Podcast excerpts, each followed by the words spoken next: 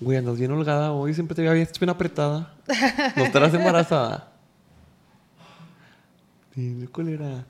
¿No lo vas a contar en el podcast o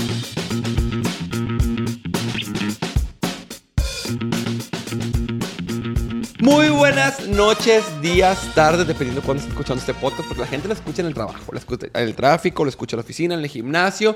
Un chisme más, de primera mano, y un chisme jugoso, un chisme que la gente quería saber, un chisme con proceso legal. Supe por ahí, supe, ando hablando de más, no me importa. Es un chisme de la artisteada. Está con nosotros Cami. Cantante, mamá, guapísima. Todo, acá hacemos de todo. Podcastera, mi colega. También entrevistamos, conducción, pues ahí influencer, pues ahí le tiramos a todo, a lo que sea, porque hay que mantener un niño. Porque el papá no lo anda manteniendo. Exactamente. Que tres mil pesos andaba dando, dice. y él dice que todos los meses de que nos separamos y nomás fueron de que unos cuatro o cinco meses y pues ¿para qué te da con tres mil pesos? No? no, ni el lonche. No, no, ni para nada. Ay, no. Y después, después encima anda pidiendo de que yo ponga la otra. Ay, es que si la mamá pusiera tres mil pesos ya serían seis mil. Y vos, hace un año que vengo poniendo más de 50 mil pesos al mes para el niño. O sea, no manches. No vengas con O sea, no vengas que tres mil pesos no alcanza para nada. Venimos a contarles este gran chisme. Un caso más de una mujer que agarró el sapo más apestoso del estanque. Sí. Y no es cualquier sapo, es un sapo que ha estado en varios realities. Es conocido en el medio, no vamos a decir nombres, no queremos problemas.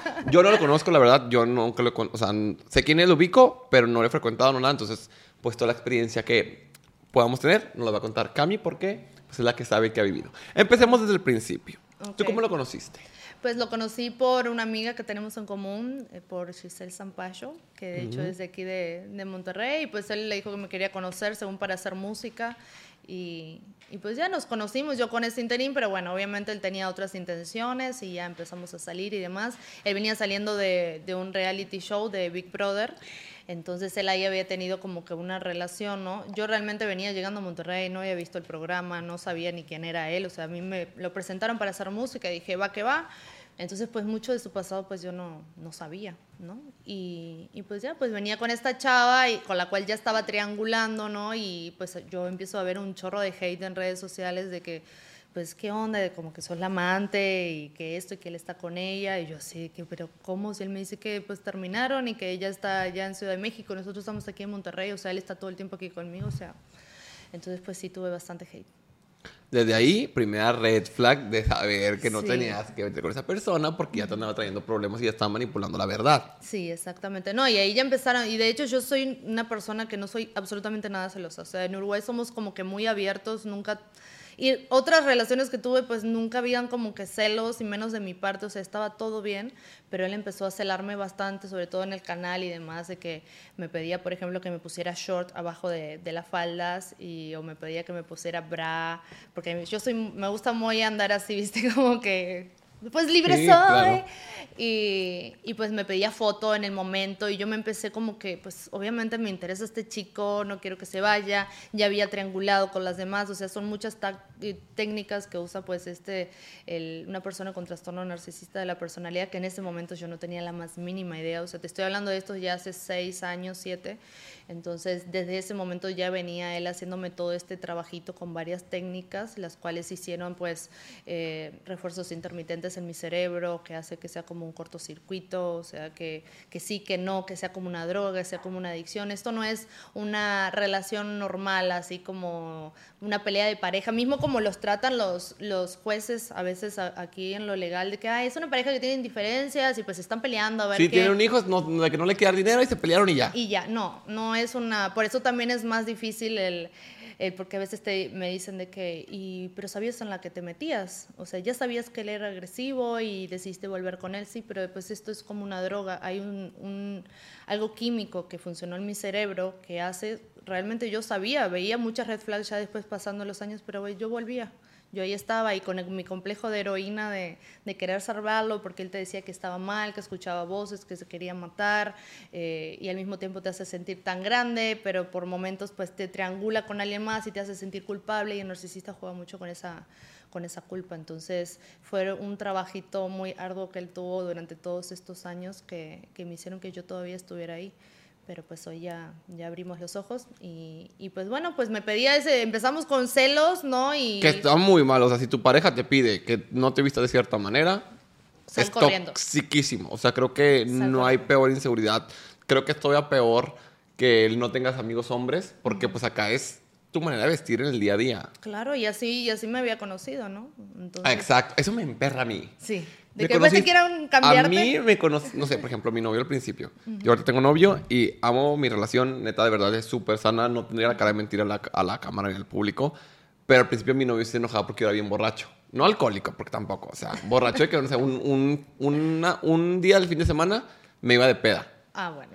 Pero mi novio, que todos los fines quieres ir de yo, pues sí me conociste. Ahorita ya no, ya soy señora, ya me da Sí, hueva. Él quiere al antro a cada rato y yo, de que no, mi amor, ya no. Vamos a ver una película de cállate. Ya. Pero sí me caga que la gente quiera cambiar cuando nos conociste. Si me Pues- conociste así, así soy. Pues así soy. Y ahí me tenía mismo todas las chicas de- del programa, porque también te empieza a alterar como que el entorno y todas las chavas de que, oye, había veces que estás tan apurada que no me ponía el short abajo del vestido y si no le mandaba una foto, pues se terminaba todo.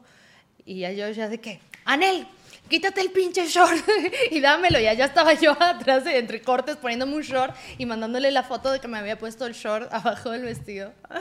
Puedes creerlo. O sea, es extremo. Y así empezó con ese mínimo, ¿no? Después obviamente un insulto, o sea, chicas, si ya al primer insulto eso ter- puede terminar en feminicidio, o sea, esto no, no- ni siquiera es un chiste, o ya el primer celo chiquito que una dice, ay, qué bonito, porque imagínate, yo estoy aquí sola, ¿no? Estoy sin mi familia, y viene la primera persona que confundís el celo con el le importo, eso ya es, es un error completamente. Romantizamos demasiado los celos con el hecho de "¡Ah! vino al antro a buscarme. Ajá. Qué bonito. No, güey. No es bonito que no puedas tener una noche con tus amigas, con tus amigos, sin que esa persona esté presente y que no te tenga la confianza de que pueda salir. Exactamente, si esa es una red flag, salgan corriendo de ahí.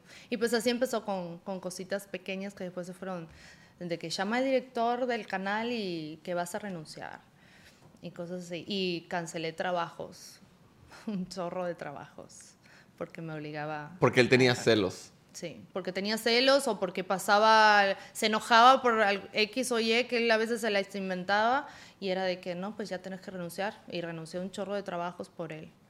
Maldito. Sí. Pero empezaron a ser novios a los cuantos meses de conocerse. Bueno, eso es otra cosa que tiene el narcisista. Te empieza como que a bombardear todo este que te da un chorro de amor y, y demás. Y enseguida pues ya me estaba diciendo que me quería. Yo creo que pues a las tres semanas o algo así ya me estaba diciendo que me quería. Y al ratito ya cuando le descubrí algo con esta Daniel de, de allá de Ciudad de México, pues al ratito ya me estaba diciendo que me amaba y toda la onda. Y yo así de que, ay, qué lindo, o sea, qué chido, le importo a alguien, ¿no? No no le importa, porque el narcisista pues no, no ama, no tiene esa capacidad de tener eh, empatía o, o de sentir amor. Él lo que siente como amor es lo que le enseñaron, ¿no? Es como lo que vos le das, es esa necesidad que tiene. Y no es que no quieran, es que capacidad no tiene. O sea, de verdad, químicamente, internamente, no tiene la capacidad de amar. Exactamente, no, no tiene la capacidad. Entonces se hicieron novios. Nos hicimos novios y pues bueno, siempre estábamos de que volvemos y terminamos. ¿Como por cuánto tiempo? Un chorro. A veces pasaban de que un mes y ya no nos veíamos, porque él empezaba, me terminaba de repente para irse a coger a alguna morra. Y, yo así, todo es que es mi culpa. Entonces, cuando vas a la triangulación, ya te empiezas a comparar, te empiezas con la culpa, empiezas de que, pues, fui yo, ¿qué puedo hacer? Y empezás como que con esta ansiedad, ¿no? Y el querer buscarlo y demás. Y había veces que yo ya estaba bien y el vato aparecía de vuelta. Y ahí ya, pues yo en ese momento no lo sabía, pero yo tenía como que, ay, qué chido, ¿no? Me volvió a buscar y pues este error, o sea, él me acepta con mis errores y que qué buena onda, ¿no? O sea, me perdonó por algo pues que no había hecho, o sea. Sí, y aparte odio el dicho de si algo es tuyo, déjalo ir y si vuelve siempre fue tuyo. No, No, no, claro que no. no, no, no, Cuando no. algo es tuyo no se va. Exacto, sí. Empezando por ahí. Y menos a coger con otra. Exacto, exacto. ¿Entendés? Porque eso era lo que él hacía. O sea, al principio no me daba cuenta y ya después, pues sí, ya había fotos o cosas demás. Usa, usa mucho a las chavas también para salir en sus videos, para que le den reproducciones y demás. Entonces, pues eso hacía, güey. Las iba a buscar y pues ya las engatusaba y de que siempre con la idea de que para mi música, para salir en un video y pues terminaba, terminaba en eso. Y pues así tuvimos idas y vueltas. De hecho, te puedo decir que máximo de novios habremos durado seis meses. Después puede que pasó un año, no estuvimos, ya de- me vuelve a buscar y siempre, siempre me buscaba él. Y pues a todo esto hasta yo me iba a Ciudad de México, iba y me buscaba, bueno, vamos a volver y de repente se volvía a Monterrey, pues ya estaba con, con otro amor. O sea, mil veces pasó esto, ¿entendés? Que es un refuerzo intermitente de te doy, te quito. ¿entendés? Que es también una técnica de manipulación muy fuerte y muy recurrente. El privarte como del cariño y hacer, hacerte sentir como que no les importas y luego darte muchísimo cariño de la nada Sí. para que juegue con tus emociones y estés como, güey, no entiendo nada. O sea, tu cerebro no registra y no sabe ni qué es lo que está pasando. Claro, exactamente. Ahí es cuando empieza el, el refuerzo este intermitente, donde pues te estoy ahogando, pero al mismo tiempo después te doy la mano y te salvo. Y entonces, what the fuck, y juegan con la culpa. Entonces dicen, no, pues la culpable soy yo, pues algo estuve haciendo mal. Y fíjate que también es otra técnica muy importante, o bueno, muy fuerte de manipulación, que es el yo te hundo en la mierda, como tú decías, para yo salvarte y tu cerebro solamente se queda con lo bueno y dice, ay, me está salvando. Sí, te está salvando de la mierda que él te que metió. él te metió, pero no te das cuenta, ¿no? Porque obviamente el cerebro siempre va a querer ver lo bonito, así estamos diseñados nosotros para ver eso. Entonces, te genera muchísimas cosas a nivel corporal, o sea, hay una que ya viene con el cortisol alto desde la infancia, ¿viste? Y con algunas cosas, y ya ellos se agarran a las personas más empáticas, ¿entendés? A mí mi psicólogo me dice que soy, tengo súper empatía, o sea, que ya es otro nivel de, de empatía. Yo, a mí siempre es pensando en los demás antes que, que en una misma, ¿no? Y en eso estoy ahorita trabajando para, pues, para que no me vuelva a pasar. Y vas a ver que no. Y ya no cae. Entonces, pasa el tiempo, siguen de novios. Sí, así es. Pues ya después él se mete pues, en varios realities, porque a todo esto también siempre están los realities de por medio, ¿no? Entonces él me decía una cosa y ya salía el reality y era, y era otra completamente. Eh, antes de irse a Resistiré, él me termina, o sea, yo estaba en Ciudad de México y hemos vuelto y él me termina, pero pues para irse al reality supuse que era, ¿no? Porque se inventó una historia así bien cabrona y yo soy de que a mí me gusta volver a decirles cosas una y otra vez como para reafirmar lo que te estoy diciendo, pero bueno, él se aferraba a las mentiras, o sea, bien cabrón. Y, y pues ya se va al reality y en ese reality pues eh, embaraza a una chava que era pues su expareja. O sea, durante el reality el embarazo. Durante el, el, el reality, sí, ya creo que a lo último de- del reality. Ella queda embarazada y al ratito lo pierde. Entonces, eh, él se vuelve. Yo ahí ya lo tenía bloqueado, ya cuando pasó esto yo lo tenía bloqueado, pero veo que cuando él vuelve me había desbloqueado él. Entonces yo dije, "Oye, o sea, ¿por qué, ¿para qué me desbloqueas? O sea, ¿no? ¿Qué, qué quieres? ¿Qué estás buscando? Entonces ya yo fui al, ¿cómo es? A Monterrey, vine a Monterrey y, y fui yo la que le escribí. Maldito sea ese maldito día en que le escribí, porque yo estaba, pues quería nomás saber qué onda, ¿no? Cómo estaba. Y ya me empieza a contar que está muy mal, que está pasando un duelo, eh, y pues todo este lado heroína, ¿entendés? Y no sé si yo estaba aburrida con mi vida o me sentía muy sola, eh, de que porque porque tuve que ir a buscarlo y te juro que estaba en terapia. Y de hecho estaba, eh, estábamos hablando con, con mi amiga con mi amiga Fiorella de que hay psicólogos que primero no saben ni qué pedo, porque a mí me tuvo que tratar un especialista en trastorno narcisista. Si a mí me hubiesen tratado bien, yo no, hubiese, no le hubiese escrito. ¿Entendés? Porque hay diferentes tipos de traumas y diferentes... Si te agarran... Yo iba con una psicoanalista, bueno, estábamos más enfocados en mi niñez, pero yo le contaba a ella que él venía, que se iba, le contaba de todas mis pesadillas, de todos estos sucesos que pasaban. Y si a mí me hubiesen dicho que era el narcisismo, güey, yo no lo hubiese vuelto a buscar. Porque fue a partir de cuando yo empiezo a tener toda esta información que yo empiezo a abrir los ojos y que me empiezo a dar cuenta de las cosas. Que eso pasa muchísimo, que la gente no sabe que está enfrentándose no nada más a un güey cabrón, o a un pendejo o a un inmaduro. Exacto. Es gente tan malévola mentalmente. Danina, muy. Muchos porque no quieren, muchos porque así son, así funciona su cerebro y no, así como tú vas a perdonar a tu amiga porque X o Y, esa persona va a diseñar todo un plan, consciente o inconsciente, para envolverte, para hundirte, para sacarte, para traerte como su pendeja y como su juguete. Entonces muchas veces las personas piensan que está en una relación como nefasta o con altibajos cuando en realidad están pasando por algo súper tóxico y que es muchísimo más profundo que un güey nada más inmaduro. Claro. Sí, yo a mí ya me vienen con historias mis amigas de que, ay, pues, o cuando veo un TikTok de que me fue infiel y yo, o De que, hermana, fuera fila. bueno que nomás me hubiese metido el cuerno, fuera bueno. o Sí, sea. que me hubiera, ido, me hubiera ido increíble si nada más hubiera sido infiel. Exactamente, sí, y le andan llorando este amor romántico y demás, y, y yo me río, güey, chingado. Es que realmente hasta que no lo pasas no lo entendés. Por eso mismo las personas de que me dicen, ya sabías cómo era, pues es tu culpa, porque siempre esa necesidad de revictimizar a, a las víctimas de este tipo de abuso, ¿entendés? O sea, una y otra vez queriéndole echar la culpa a, a las víctimas. O sea, si ya pasé bastante, como para que encima el público públicamente me vengan a decir, a echarme la culpa también. O sea, ¿no te parece que ya pasé bastante? Claro, y aparte, por más que tú te dejes, la otra persona no debería de cruzar la línea ni de violentarte ni de dañarte. Exactamente, o sea, el, el humano no está esperando ir a una relación para que lo dañen. Estás esperando que, que te den amor y que te den lo que te están prometiendo.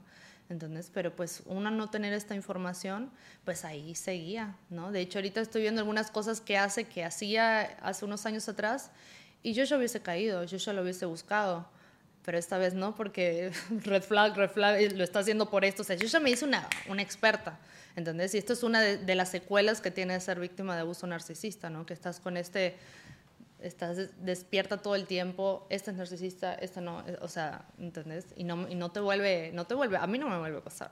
No, ni de pedo. Ni de pedo. Y a mis, a mis amigos pues también los voy a ayudar, obviamente. Y a quien quiera también pues siempre dando ahí, dando consejos, subiendo videos que, que fue lo que a mí me ayudó, ¿entendés? Viendo contenido como de conciencia. Y, y empezando a tratarme con una terapeuta eh, especializada, exacto. Entonces, bueno, siguen de novios, tú le escribes, se vuelven a ver. Nos volvemos a ver y pues bueno, él venía con todo esto eh, y pues bueno, haz de cuenta que quedó embarazada, nos vamos de vacaciones y quedó embarazada.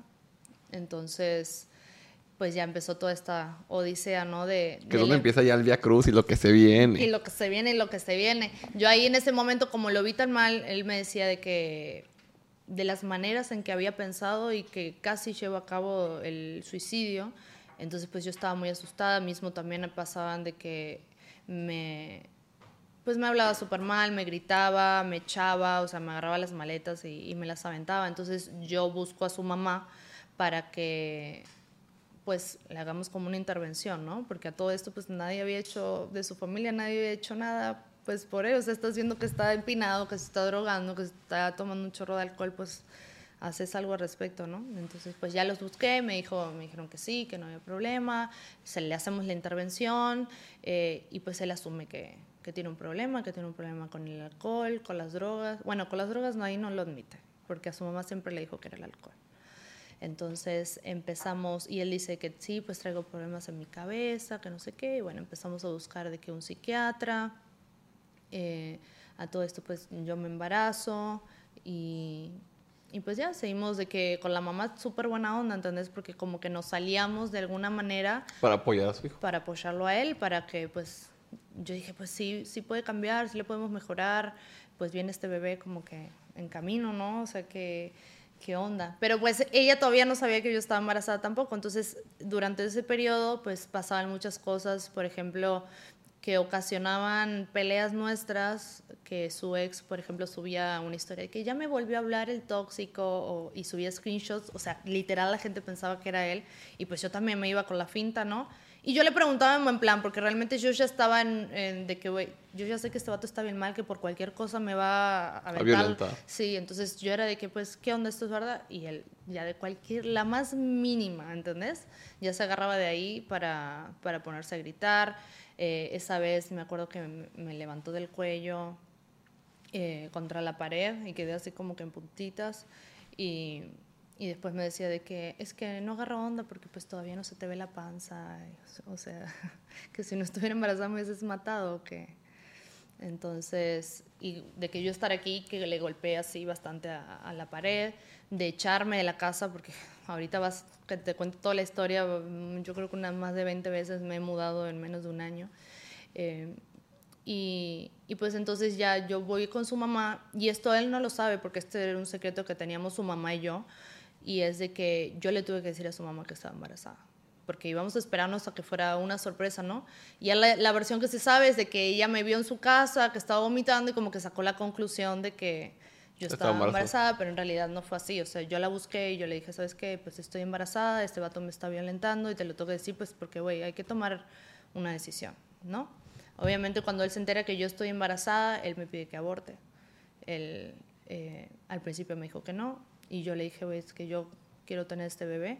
Empezaba todo el tema de medio ahí de la pandemia. Entonces, pues yo le dije, pues yo lo quiero tener y a los días pues de que sí, fuimos al doctor y pues ya como que se empezó como a entusiasmar, ¿no? Entonces ya le digo yo a mi suegra de que no, pues estoy embarazada, fue como que un shock y también empezamos a considerar de que no, pero pues él está muy mal, me dice, él tiene una enfermedad, él está enfermo, tener un bebé ahora es un riesgo eh, y demás, ¿no? También, o sea, como que dándome a entender que, que abortara.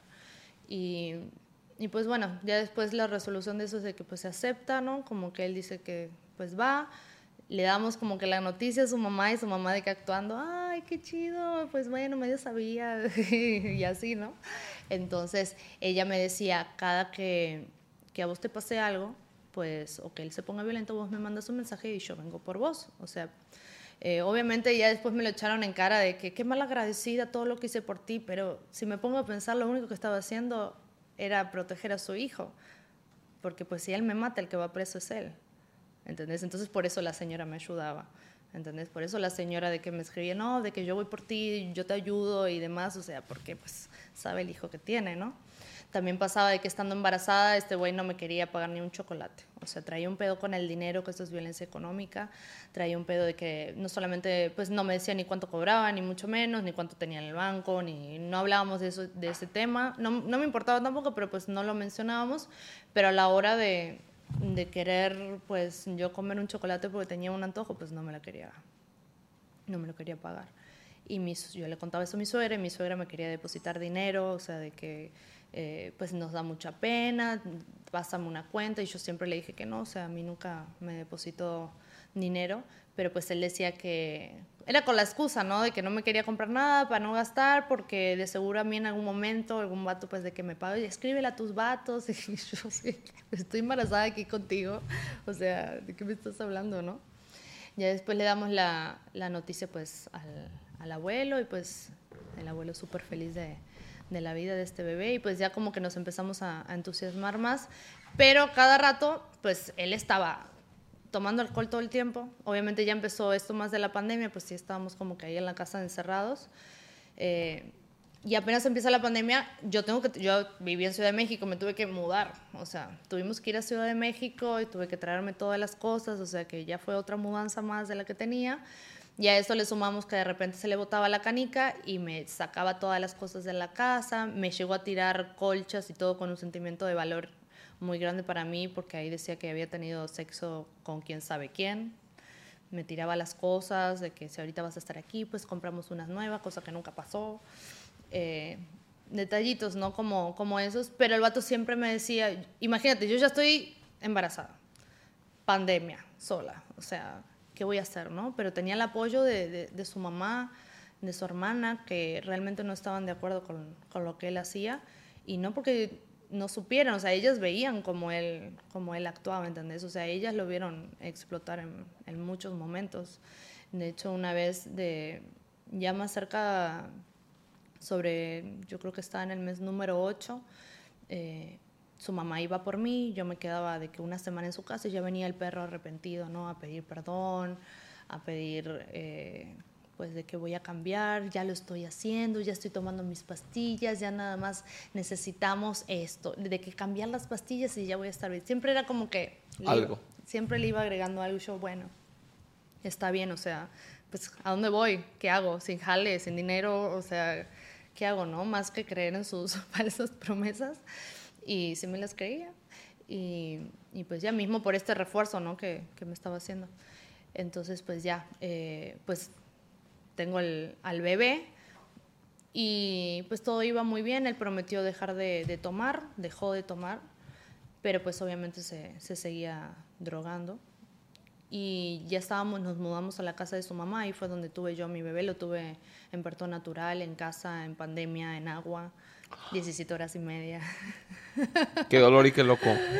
No cuatro, kilos. No sabía que la gente esto lo hacía. Sí. ¿Fue por decisión o fue por pandemia? No, fue por decisión y realmente fue la mejor decisión en ah. pandemia. O sea. Sí, claro, porque era muy peligroso los hospitales. No, sí estuve bastante estresada con, e, con, ese tema porque pues no te dejaban entrar, no era parto humanizado. Bueno, hasta el día de hoy los hospitales, pues, lo menos que tienen es parto humanizado, pero pues sí estuvo bastante difícil, pero ya nació el bebé y pues los primeros meses iba todo, todo muy bien. Ahí estábamos a la casa eh, de mi suegra y todos felices con el bebé.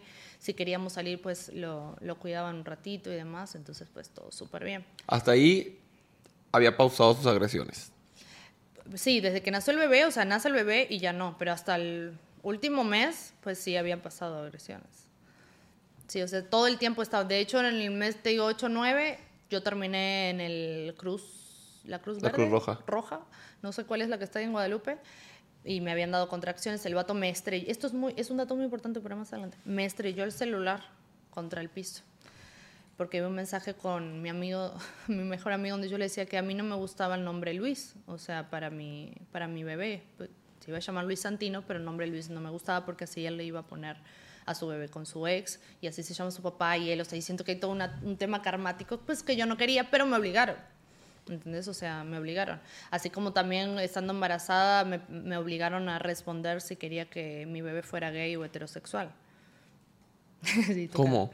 Exacto, me pregunta mi suegro, ¿y qué preferís que sea el bebé, gay o heterosexual? Y yo le digo, pues eso es una decisión del bebé. Yo Que ni- sea feliz. Exacto, no me importa lo que él quiera hacer.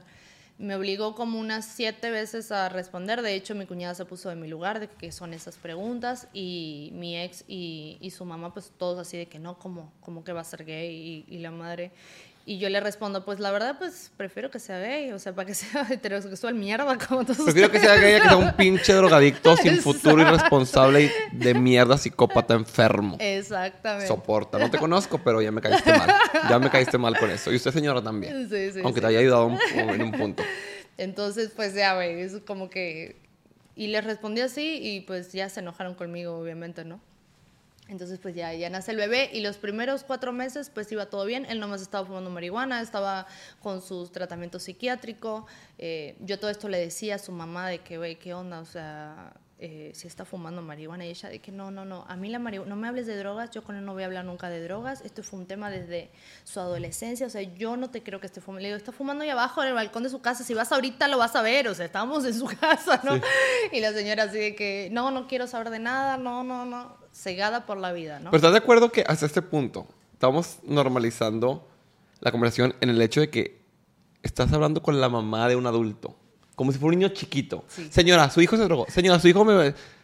Güey, qué, Así, qué, qué- qué denigrante, tipo, para la situación, ¿sabes? Sí, O porque sea, que, que, que lo único que podía hacer es ya buscar una autoridad porque el güey no hacía nada, no entendía razones. Era como un niño chiquito. Estaba haciendo como la mamá tú, ¿sabes? Exactamente, sí, claro. Yo fui la mamá que, que nunca tuvo, yo creo. Por, por eso parte del narcisista, cuando te, te cría de manera tradicional otra una madre que es narcisista también, porque ella nos contaba, o sea, yo esto no es de que saco mi conclusión de que así tiene que ser, no, ella nos contaba, pues siempre asumía en, la- en las cenas pues que ella no quería tener hijos, o sea, y poco más se los decía en la cara, ¿no? Y después decía que les para jugar y fumar ella, o sea, se los daba ahí de chiquito para jugar y así, o después de que el niño quería entrar al cuarto y cuando querían que se fuera a dormir ahí lo dejaban afuera del, del cuarto llorando.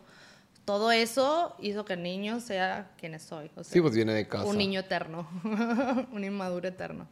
Entonces, pues claro, obviamente son cosas que después ya empiezo yo a atar cabos y digo, ah, con razón. o sea, De ahí venía este comentario. Ahí Por eso hay que estar bien trucha y a la virusa con todo lo que escuchan en las pláticas, en la familia, en las conversaciones, sus acciones, sus comportamientos. Porque no es casualidad que te trate mal, que te grite la nada, que tenga arranques de ira, que te ofenda, que te humille, que haga comentarios negativos a tu cuerpo. No es normal, o sea, no a nadie se le sale, o a mí jamás me pasaría por la cabeza decirle a alguien que quiero algún comentario ofensivo. Sí hay críticas constructivas, decirle que, no sé, eh, oye amor, no, no tomes tanta Coca-Cola, oye amor, no fumes tanta marihuana, oye amor, tal, ¿sabes? Pero no como de la nada o... no- Imponiéndolo. imponiéndolo y siendo grosero y así. Obviamente si eres un pinche drogadicto marihuano que no trabaja así, decir, no mames, claro. Claro. Pero lo que me refiero es de eh, ya hacer daño de la nada, mucho ojo. Mucho ojo con su pareja. Y más ahorita que dijiste lo de humillación, que yo no sabía que, o sea, porque después ya que lo hablas una y otra vez decís, ah, mira, esto, esto también.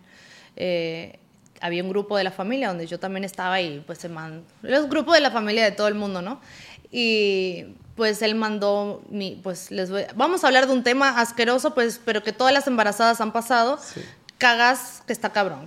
Yo cagué Cuando, te, cuando tienes el hijo o en la, o en la vida. Antes, sí, pero antes yo caí un, un sorete de 3 kilos, o sea, más o menos, un cacononón. Entonces, pues él le tomó foto y la madre, y después, güey, le mandaba pues para la doctora a ver si está bien o qué onda. Y, y el vato pues lo, mandó lo mandó al chat de la familia. Decime- Burlándose, obvio. Decime si eso no es humillación. Claro. Y pone, ¿de quién es este caconón?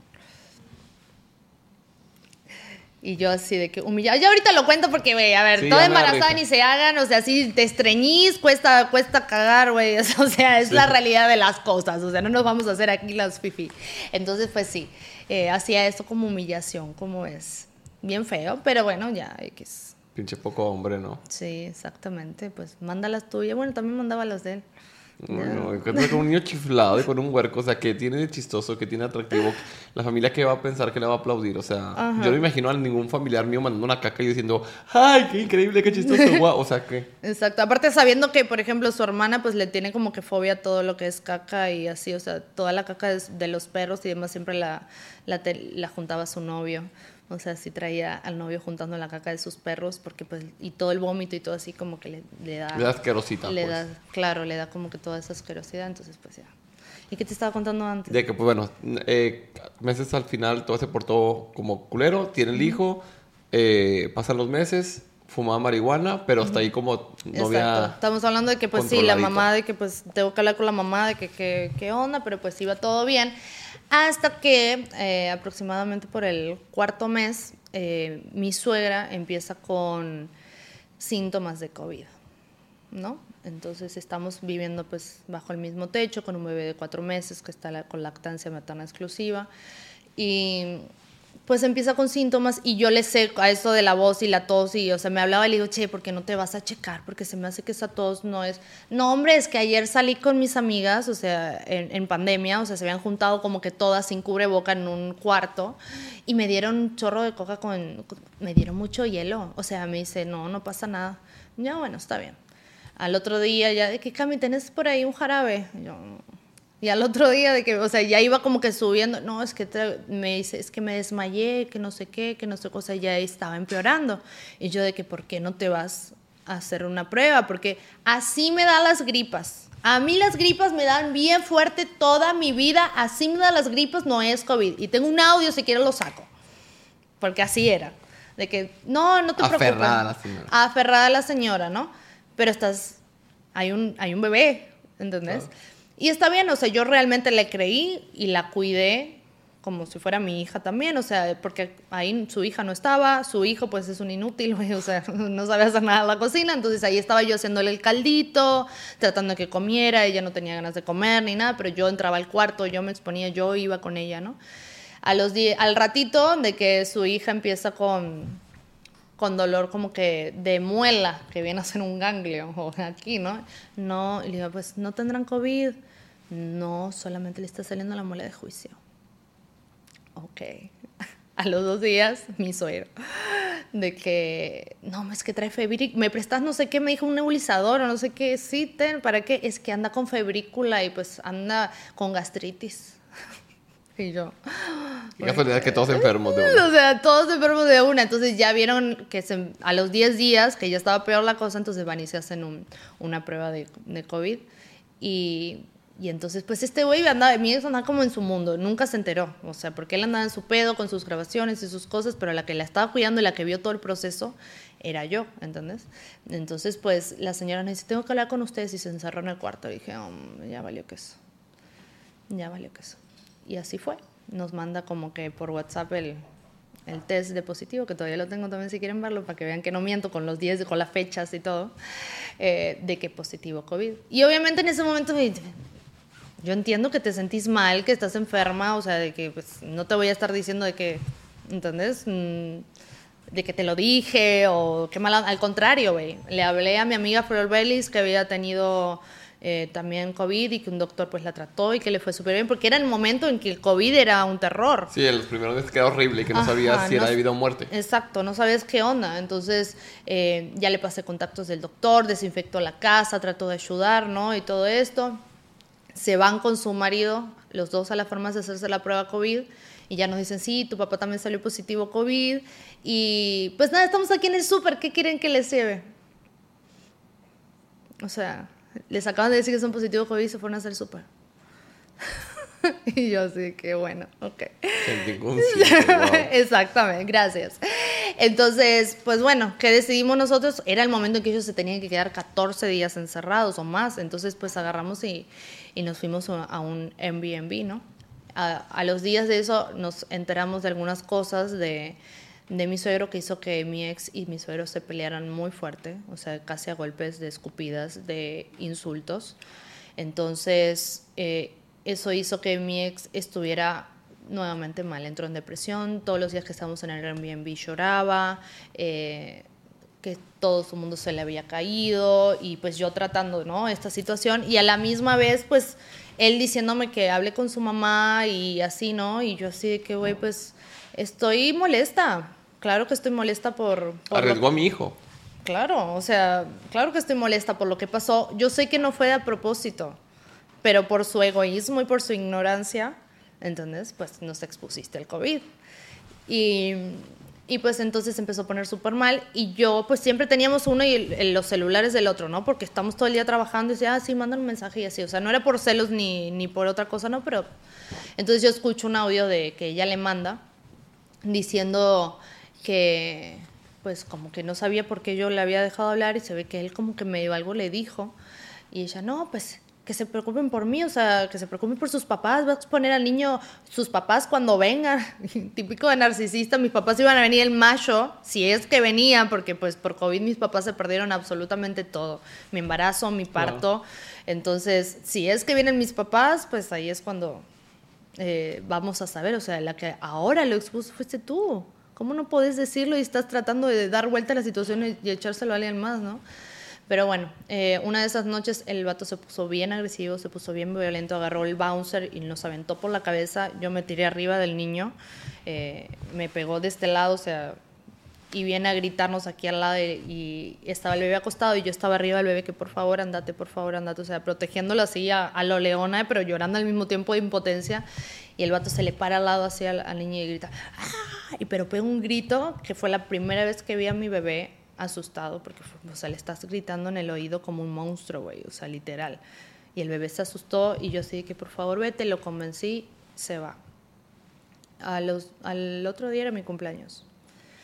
Eh, y pues ahí nos dejó en el Airbnb, hasta se llevó el calentador, que me acuerdo que el aire del Airbnb estaba roto y fue una de las noches más frías de Monterrey, o sea, fue un año de que bien cabrón. Y yo ahí en ese momento, como estaba con la cabeza con todo esto, yo no me he dado cuenta de lo que estaba pasando con mi bebé, que estaba como que lloraba mucho y en la noche estaba siempre una chichi a la otra, una chichi a la otra. Y pues a mi bebé por todo esto, por el estrés que yo empecé a pasar, le dio infección urinaria, porque me bajó el flujo de la leche. O sea, es un mito eso de que se te corta o así, pero yo no sabía que, el, que la mamá esté estresada influía tanto en la lactancia. Entonces todas estas personas también se metieron con la lactancia y la alimentación más importante de mi hijo. ¿Entendés? Que eso para mí fue como, me estás quitando un momento bien cabrón, ¿no? Y mismo porque antes ella era como que parecía que, la típica suegra que parece que quiere que fallece la lactancia, más porque ella falló. Mm. ¿Entendés? Eh, en vez de estar alientándote y, y, demás, me hacía comentarios de que, por ejemplo, ah, es que están, ya no está llenando. Y yo iba con la pediatra y la, pediatra me felicitaba y iba y le decía, ay, es que me felicitó la pediatra, estoy bien contenta, lo estamos haciendo muy bien. Y ella, ay, no, pues es que ya está muy gordo, o sea, le va a dar diabetes de, de, tanta, de tanta chichi. Pero así cambiaba drásticamente, o sea, siempre tenía de algún, le buscaba por dónde. Ya sabemos de dónde viene, tú ves. ya me voy dando cuenta. Yo pensé que iba a ser la buena de la historia. No, no, no. Resultó ser la villana. Sí. sí. Plot twist. Y, o, me, o, me, tiraba cosas así, por ejemplo, de que estábamos buscando a la, a la pediatra y, y, pues yo le decía, es que yo quiero que sea una pediatra que sea pues pro lactancia, ¿no? Porque hay unas pediatras que no están actualizadas y demás. Y ella me dice, es que Luis Carlos consiguió esa, que lo más seguro es de que les haga colaboración, entonces pues, pues tenemos que aliviar el, el bolsillo, entonces pues... Alto ahí, perdóname, perdóname, yo sé que el chiste está buenísimo, perdón que te interrumpa, pero estamos nominados. Estamos nominados a los MTV Miau con el título Amo del podcast por este podcast de chismecito. Te serví los chismes de lujo. Ana Carelli, Princess Scotto, Nabile, Erly, Lupita y a Lobos. Todos los chismes en este podcast. Así es que por favor, necesito todo tu apoyo para que vayas a votar. Te voy a poner el link en la descripción de este video y también va a aparecer en pantalla para que vayas a votar. Vota un chingo así hasta que se te canse el dedo. Ojo, si tú quieres ser de los afortunados exclusivos que pueden ver un video completamente nunca antes visto, secreto y exclusivo de mi canal, tienes que votar al menos 500 veces en los links que te voy a poner en la descripción de este video y el que aparece aquí en pantalla y mandarme una captura por mensaje directo en Instagram. Ojo, todas las personas que lo manden van a tener acceso a este capítulo nunca antes visto, que es el más fuerte, porque aparte cuento todos mis chismes. ¿Cuento con tu voto? Yo sé que sí. Y yo así de que, bueno, voy y hablo con la doctora, que es la doctora Irene, y es todo lo que había soñado en mi vida. Y yo así bien feliz de la vida y de que digo, no, es, le cuento a ella, no, sí es prolactancia, súper chiquilla. Ay, pero tendrías que ver otras opciones sea, ningún chile le embolaba. Ningún chile le embonaba, pero porque ella estaba aferrada que yo fracasara con, con, la lactancia o no sé. Y soporta porque seguimos. Y vamos para los tres años. sí, güey. Entonces, pues ahí, ahí le, le, seguimos con la lactancia, obviamente. Y pues, ¿qué más? ¿Qué te pues ya, entonces iba a ser tu cumpleaños, te grita. Ah, bueno, ya lo saca. Entonces yo empiezo a hablar ahí con, con mi suegra para decirle, anda hablando con él porque yo ya me voy a ir. O sea, yo en ese interín que él se va, yo en chinga me puse a buscar lugar donde ir a vivir. Yo le dije, yo no voy a soportar de que pues mi bebé encima también venga a, asustarse. A... Que cuando una ya es mamá, cambian las cosas, ¿no? lo he escuchado todas veces, que a una la pueden dañar, la pueden hacer mil cosas, pero ya que toquen a tu hijo es, ni se te ocurra. Sí, no, y todo lo que dicen es que yo la conozco muy bien, la no me conoces. No me conoces porque ya soy mamá y desde que yo soy madre, pues soy otra persona, así que no me conoces. El otro día hablando con mi amigo Humberto me dice, es que cuando te conocí es que eras así, pues, y yo así, ¿quién es esa persona? Esa persona que conociste, o sea, realmente no. Hace mucho no es. No existe. Entonces, pues sí, ya le digo, bueno, agarra la onda. Le digo, ahorita va a ir a pasar mi amigo a buscar mis cosas. No, no creo que venga justo tu amigo, como quedando entender como que yo ya estaba con mi amigo y de que pues se me hace que tenés que hablar con él. Le digo, pues, güey, yo ya no tengo nada que hablar, o sea, quiero ir por mis cosas. Eh, y ella como que haciendo todo como para que... Entorpeciendo. Entorpeciendo todo, absolutamente. Entonces, eh, a él había comprado una casa, eh, la cual se demoraron, yo creo que años en dársela. De hecho, mi parto iba a ser ahí y por eso fue lo de mi suegra, pues porque la casa nunca estuvo lista con esto del COVID, que no llegaban las cosas, o sea, así no, se, no estuvieron, ¿no? De hecho, yo en todo ese interín, su mamá que antes se encargaba de todo, como que me pasó la, la batuta, entonces yo tuve que ir a ver, a, ver, los pisos, ya yo hablaba con el arquitecto, qué onda, o sea, poniéndole presión de que para cuándo va a estar, o sea, de que tuve que ir yo a la casa y decir, güey, de aquí faltan 10 centímetros, de aquí quitarme los 10 centímetros, me los pones de este lado, o sea, yo en diseñadora y toda la onda, pues porque ya iba a ser como que nuestra casa, ¿no? Donde, donde íbamos a vivir. Entonces, pues luego de la pelea, la excusa era de que ya nos van a dar la casa ya vamos a estar bien, ya que me dan la casa, he estado muy estresado con esto de mi papá, he estado muy estresado con que no nos dan la casa para ir a vivir, por favor perdóname, ya, por... así. Entonces dije, bueno, va, a ver si es cierto, ¿no? De que ya te, nos van a dar la casa. Te voy a dar una sexagésima oportunidad. Sí, sí, sí, a ver, a ver si es cierto, porque pues quizás tenía razón, ¿no? De que como estaba todo el tema de, su mamá en el medio, me dice que están todos ellos en, no, ya vamos a estar solo nosotros y vamos a ser felices y contentos y, ¿no? Y yo pues obviamente dije, bueno, va, está bien. Y no fue así, no fue así. Claro que no, esa gente no cambia. Esa gente no cambia. Entonces, pues estuvimos unos, una semana, creo, de vuelta a la casa de su mamá. O sea, yo me mudé, imagínate, nuevamente. estuvimos una semana hasta que le dan la casa, ya nos mudamos a la casa. Y pues todo seguía obviamente con su mamá como que con distancia, ¿no? Pero yo quería hablar con ella en algún momento de lo que había pasado con el COVID para expresarle de que, güey, obviamente me molesté, pero pues es una molestia mía, es una emoción mía con la cual... Es no es tan grave quizás, que sí lo puedo perdonar en algún punto. Claro, sí, o sea, lo, ya se me estaba pasando, la verdad, o sea, pero pues no había tenido la oportunidad con esto de la infección del niño, con esto de este güey, con la mudanza por aquí para allá, en una semana pues realmente ella se había ido a trabajar, como que ella trataba de no estar a la casa cuando yo estaba, entonces pues realmente no, no pude hablar mucho con ella, ¿no? Ni quería que fuera en, persona a hablar con ella. Eh, entonces pues ya nos, nos mudamos, la casa en ceros, o sea, no tenía cocina, no tenía closet, no tenía nada. O sea, canceles el baño, o sea, nada. Te estoy hablando que está en ceros y esto es muy importante. En lugar gris, pues. Ajá. Entonces, eh, pues ahí ya estamos. Eh, iba un día y llega, llega mi suegra. De hecho, estaba, estaba yo con una amiga porque me estaban cortando el pelo, me estaban arreglando. El bebé estaba en su carriola, se estaba por quedar dormido ya. Y viene la señora, dice, hola, como que a, a mi amiga, saca al niño de la carriola y se lo lleva. Y yo así, quedé what the fuck, ¿no? Pero estaba con el mero tinte en la cabeza y así, y dije, ya X, o sea, que se lo lleve a, a, dormir o lo que fuera, pero en ningún momento le preguntó a su mamá si el niño pues lo podía, se lo podía llevar, ¿no? O sea, ¿qué onda? Claro. No es tuyo, güey. No es un juguete. No, pues. es, un- no es una bolsa de papa y no es tuya. Entonces, pues bueno, ya se lo lleva y veo que están cuchicheando, ¿no? Como que estos vatos están arriba ahí hablando. Eh, y pues ya mi amiga me termina cuando mi amiga se está, en una de ellas ya se va, se va, ¿no? Y mi amiga se está yendo, yo estoy como que ahí como que comiendo algo y, y viene la señora. Y la señora viene y me dice, estás tonta si te pensás que yo os puse bebecito COVID. Y yo muy tranquila le digo, pues es que les pusiste el COVID, o sea, no, no estoy diciendo así pues que a propósito, pero les pusiste, estás pendeja si te pensás que yo les puse al niño el COVID. Y yo le digo, pues señora, mira, si me va a insultar, le pido que se retire de mi casa. Estás pendeja si te pensás que esta es tu casa. Y ahí se va, y yo, por favor, váyase. O sea, Claro que se perra. o sea, váyase, no le insulté, no le pude haberla golpeado, nomás le hacía, le empujaba así, se desnucaba con el escalón de la escalera. O sea, mil maneras tontas de morir. Sí. Era- así era. Mil maneras tontas de asesinar a la suegra. Exactamente. No le hice nada. Agarré y pues como que me, me iba para el piso de arriba y la señora así de que se iba gritando, te embarazaste de adrede y nadie te quiere y te vas a terminar sola. Gritando así por el barrio, ¿no? Y pues mi ex ahí estaba presente, ella sube, me abraza, me dice, güey, súper, eh, no estoy de acuerdo con lo que hizo mi mamá y demás, ¿no? En la noche me llega un mensaje de mi cuñada que decía, ¿te atreviste a echar a mi mamá de la casa?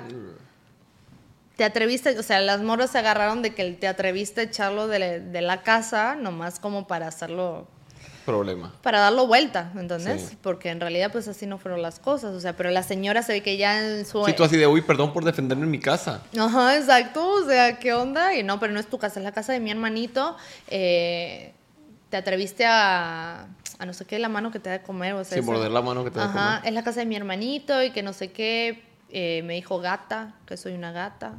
Ahí tengo el mensajito. De hecho, lo mostré en mi primer programa de Rompanfilas. Y, y pues a mí me da una depresión, ojete. O sea, una depresión bien, bien, bien fea. eh, y pues todo esto pues empieza a afectarme también pues el tema de, de la lactancia. A todo este güey como que empieza él a hacerse el afectado porque él no se puede quedar atrás y empezamos nosotros a tener discusiones y entonces empieza a manipular todo para que yo hable con su mamá. ¿No? Y yo le dije, güey, pero es que si quieres habla vos, o sea, mira lo que está haciendo ella, o sea, ¿qué onda, no? Eh, y yo le dije, yo no, ahorita no voy a hablar con ella, ¿no? Que tienes que hablar y se me pone, y que te vas. Me empezó a echar de la casa. Apenas nos habíamos mudado y ya me empezó a echar. Entonces yo llamo a mi suegro y le digo a mi suegro, che, o sea, este vato me está echando, ¿qué onda? Ya viene mi suegro, ya como que habla con él, lo tranquiliza.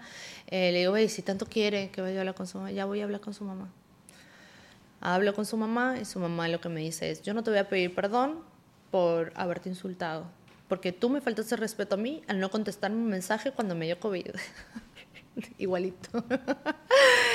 y el mensaje ni siquiera había sido una pregunta, o sea, fue de que, che, te mandé, no, o sea, ni siquiera. X. X, ¿no? Entonces, pues ya, eh, hablo con ella y le, digo, le termino yo pidiendo perdón por no haberle mandado para, como por dejarla por Sí, la ya, paz. por la paz. Sí, entonces ya empieza como que queda todo más o menos relativamente bien. Eh, lo llaman a este güey de Survivor para que se vaya al reality tres meses. Entonces en ese interín, eh, pues nos seguimos enterando de otras cositas, de, de su papá y con su mamá como que estaba todo bien, pero pues como que sí que Tenso, no, como que me chingaba quedito, pero pues yo pues realmente yo para la gilada pues no, mm, ni, ni al caso, ¿no? Ni le decía nada a él de los mensajes que me mandaba ni nada. Y dos días antes de que él se fuera al reality, viene la señora al, a la casa, pues según estaba todo bien, estamos charlando en la habitación, ella tiene a mi hijo en brazos y entonces eh, mi ex le está contando, no, pues es que a Camila dejé a cargo de esto porque pues a Camila no la hacen pendeja, viste, Camila es bien... Y ella dice, no, no la hacen, solo eso a veces. En tu cara. En tu In casa. my face con mi baby en mi cuarto. Y yo quedé ya así, como que, güey, ¿qué hago, güey? O sea, la- ¿qué hago? No digo nada. Sí, ah, Se hace censura ahí. Listo. Ah, ok. ¿Y mi ex? Y mi ex, pues sigue así como que, como que- hablando, como si nada, ¿no? Pero me llama a mí, me llama a un lado y me dice, ¿estás bien con lo que acaba de pasar? Y yo, pues como que me insultó, ¿no? Eh, pues sí, ya sé, ¿no? O sea, como que no, está, no estoy de acuerdo con, con que haya hecho eso. Le digo, no, pues me, me insultó. Que se la hace de pedo. Llegó mi momento. Dije yo, yo agarro al niño, digo, con Y permiso. familia. y se empiezan a dar duro y parejo, ¿no? Y la señora, ah, es que fue un chiste, que no sé qué, que no sé cuánto, y así, ¿no? Y que a ella siempre le gusta exponer los trapitos al sol y, y cosas así, ¿no? Entonces ya me, me llaman, y yo con el niño así temblando un poco más, de, de que, ¿qué onda? ¿Qué pasó? Y en vez de ella pedir disculpas, me pregunta, ¿te molestó que te dijera pendeja? y yo, pues... no, señora, me encantó, No, pues, o sea, ¿qué onda? O sea, me insultaste, ¿no? Y dice, bueno, te voy a pedir perdón por eso, pero no te voy a pedir perdón por la otra vez que te insulté. Todavía sigue con lo mismo, güey. No, mames, señora. Atragantada lo traía, acá lo traía. Y yo, bueno, está bien. Y entonces ella empieza a sacar cosas de cuando nosotros éramos novios, porque una vez que lo descubrimos con otra chava y lo quemamos en Twitter, y pues su familia se empezó a meter, de hecho etiquetaban a migración para que me deportaran y cosas así, ¿no? Entonces ella, es que a Camila le encanta sacar los trapitos al sol, le fascina, no sé qué. Y mi ex le dice, pues es que si yo otra vez me vuelvo a poner violento, enfrente del niño, enfrente de ella, y ella quiere llamar a la policía y que me denuncie, ella está en todo su derecho, que llame a la policía, que denuncie, que lo cuente públicamente, o sea, eh, eso va a estar mal si yo lo hago, ¿no? Te vas a dejar arruinar la vida por ella. ¿cómo yo te estoy arruinando? Le voy a O sea, arruinar la la señora vida. está peor que él. Peor. Hoy en Suegras de Terror. No, hombre, es que esto en realidad es la historia de la suegra y la cuñada. Porque eso no es nada, ahí empezó todo. Exactamente, la señora estaba peor y pues bueno, se va indignada, ¿no? Al otro día, pues eh, él ya estaba haciendo las maletas y todo esto, pero también él estaba así súper de que echan, me echa la culpa al fin y al cabo, ¿no? De que te- Sí, como antes su mamá te defiende, pero después, ay, tú ocasionaste el problema. Ajá, exacto. El problema sos tú, mi mamá está mal por ti y pues tú eres el pinche pedo en todo esto, ¿no? Entonces pues yo ya estaba de que puta madre. Va a buscar, sus papás viven a la vuelta de su casa, fue a buscar una maleta y pues era el momento que se despidiera porque ya iba, no Sí. iba a estar como por tres meses. Y, y pues no, no se despidió. Me dice, no, ahí estaban, pero pues ya me vine. Y yo, pues, sentí feo, porque es súper empática. Entonces le mando un mensaje a, a mi suegra y le digo, no se me hace que se vaya así, creo que tienen que venir a hablar con él para poder despedirse como, como corresponde a mi suegra y a mi suegra los dos. Y enseguida eran como las, casi las 12 de la noche la madre y los dos de que sí, ya vamos para ahí. Y me manda de que mi suegra un mensaje como que vamos a hacer como que está todo bien para que él se vaya tranquilo. Puedo decirle a mi hija, porque pues su hija desde que me insultó y todo, pues No habían convivido. ya no supe nada. O sea, yo ya estaba todo bien con su mamá y ella pues, no, no solo que no había convivido, ya no me había escrito, no, o sea, nada, ¿no? Y yo le dije, sí, está bien, que venga. O sea, le abrimos las puertas de la casa, hablan con él. La pinche huerca como que llega y come golosinas que encima eran mías. O sea, hacían en la casa de mi hermanito, mi hermanito y de mi ¿Cuántos años tiene? como 25, 26. Ah, o sea, ya está grande. Sí, o sea, sí, pero pues ahí todos están Sí. bien inmaduros, o sea, bueno, la señora. Para la edad de esa familia tiene dos. Sí, sí, exacto. Todos tienen la misma edad y son menores de edad. Y, y pues bueno, me, me- como estos comentarios así chingaqueditos, pues que me les paso por el culo.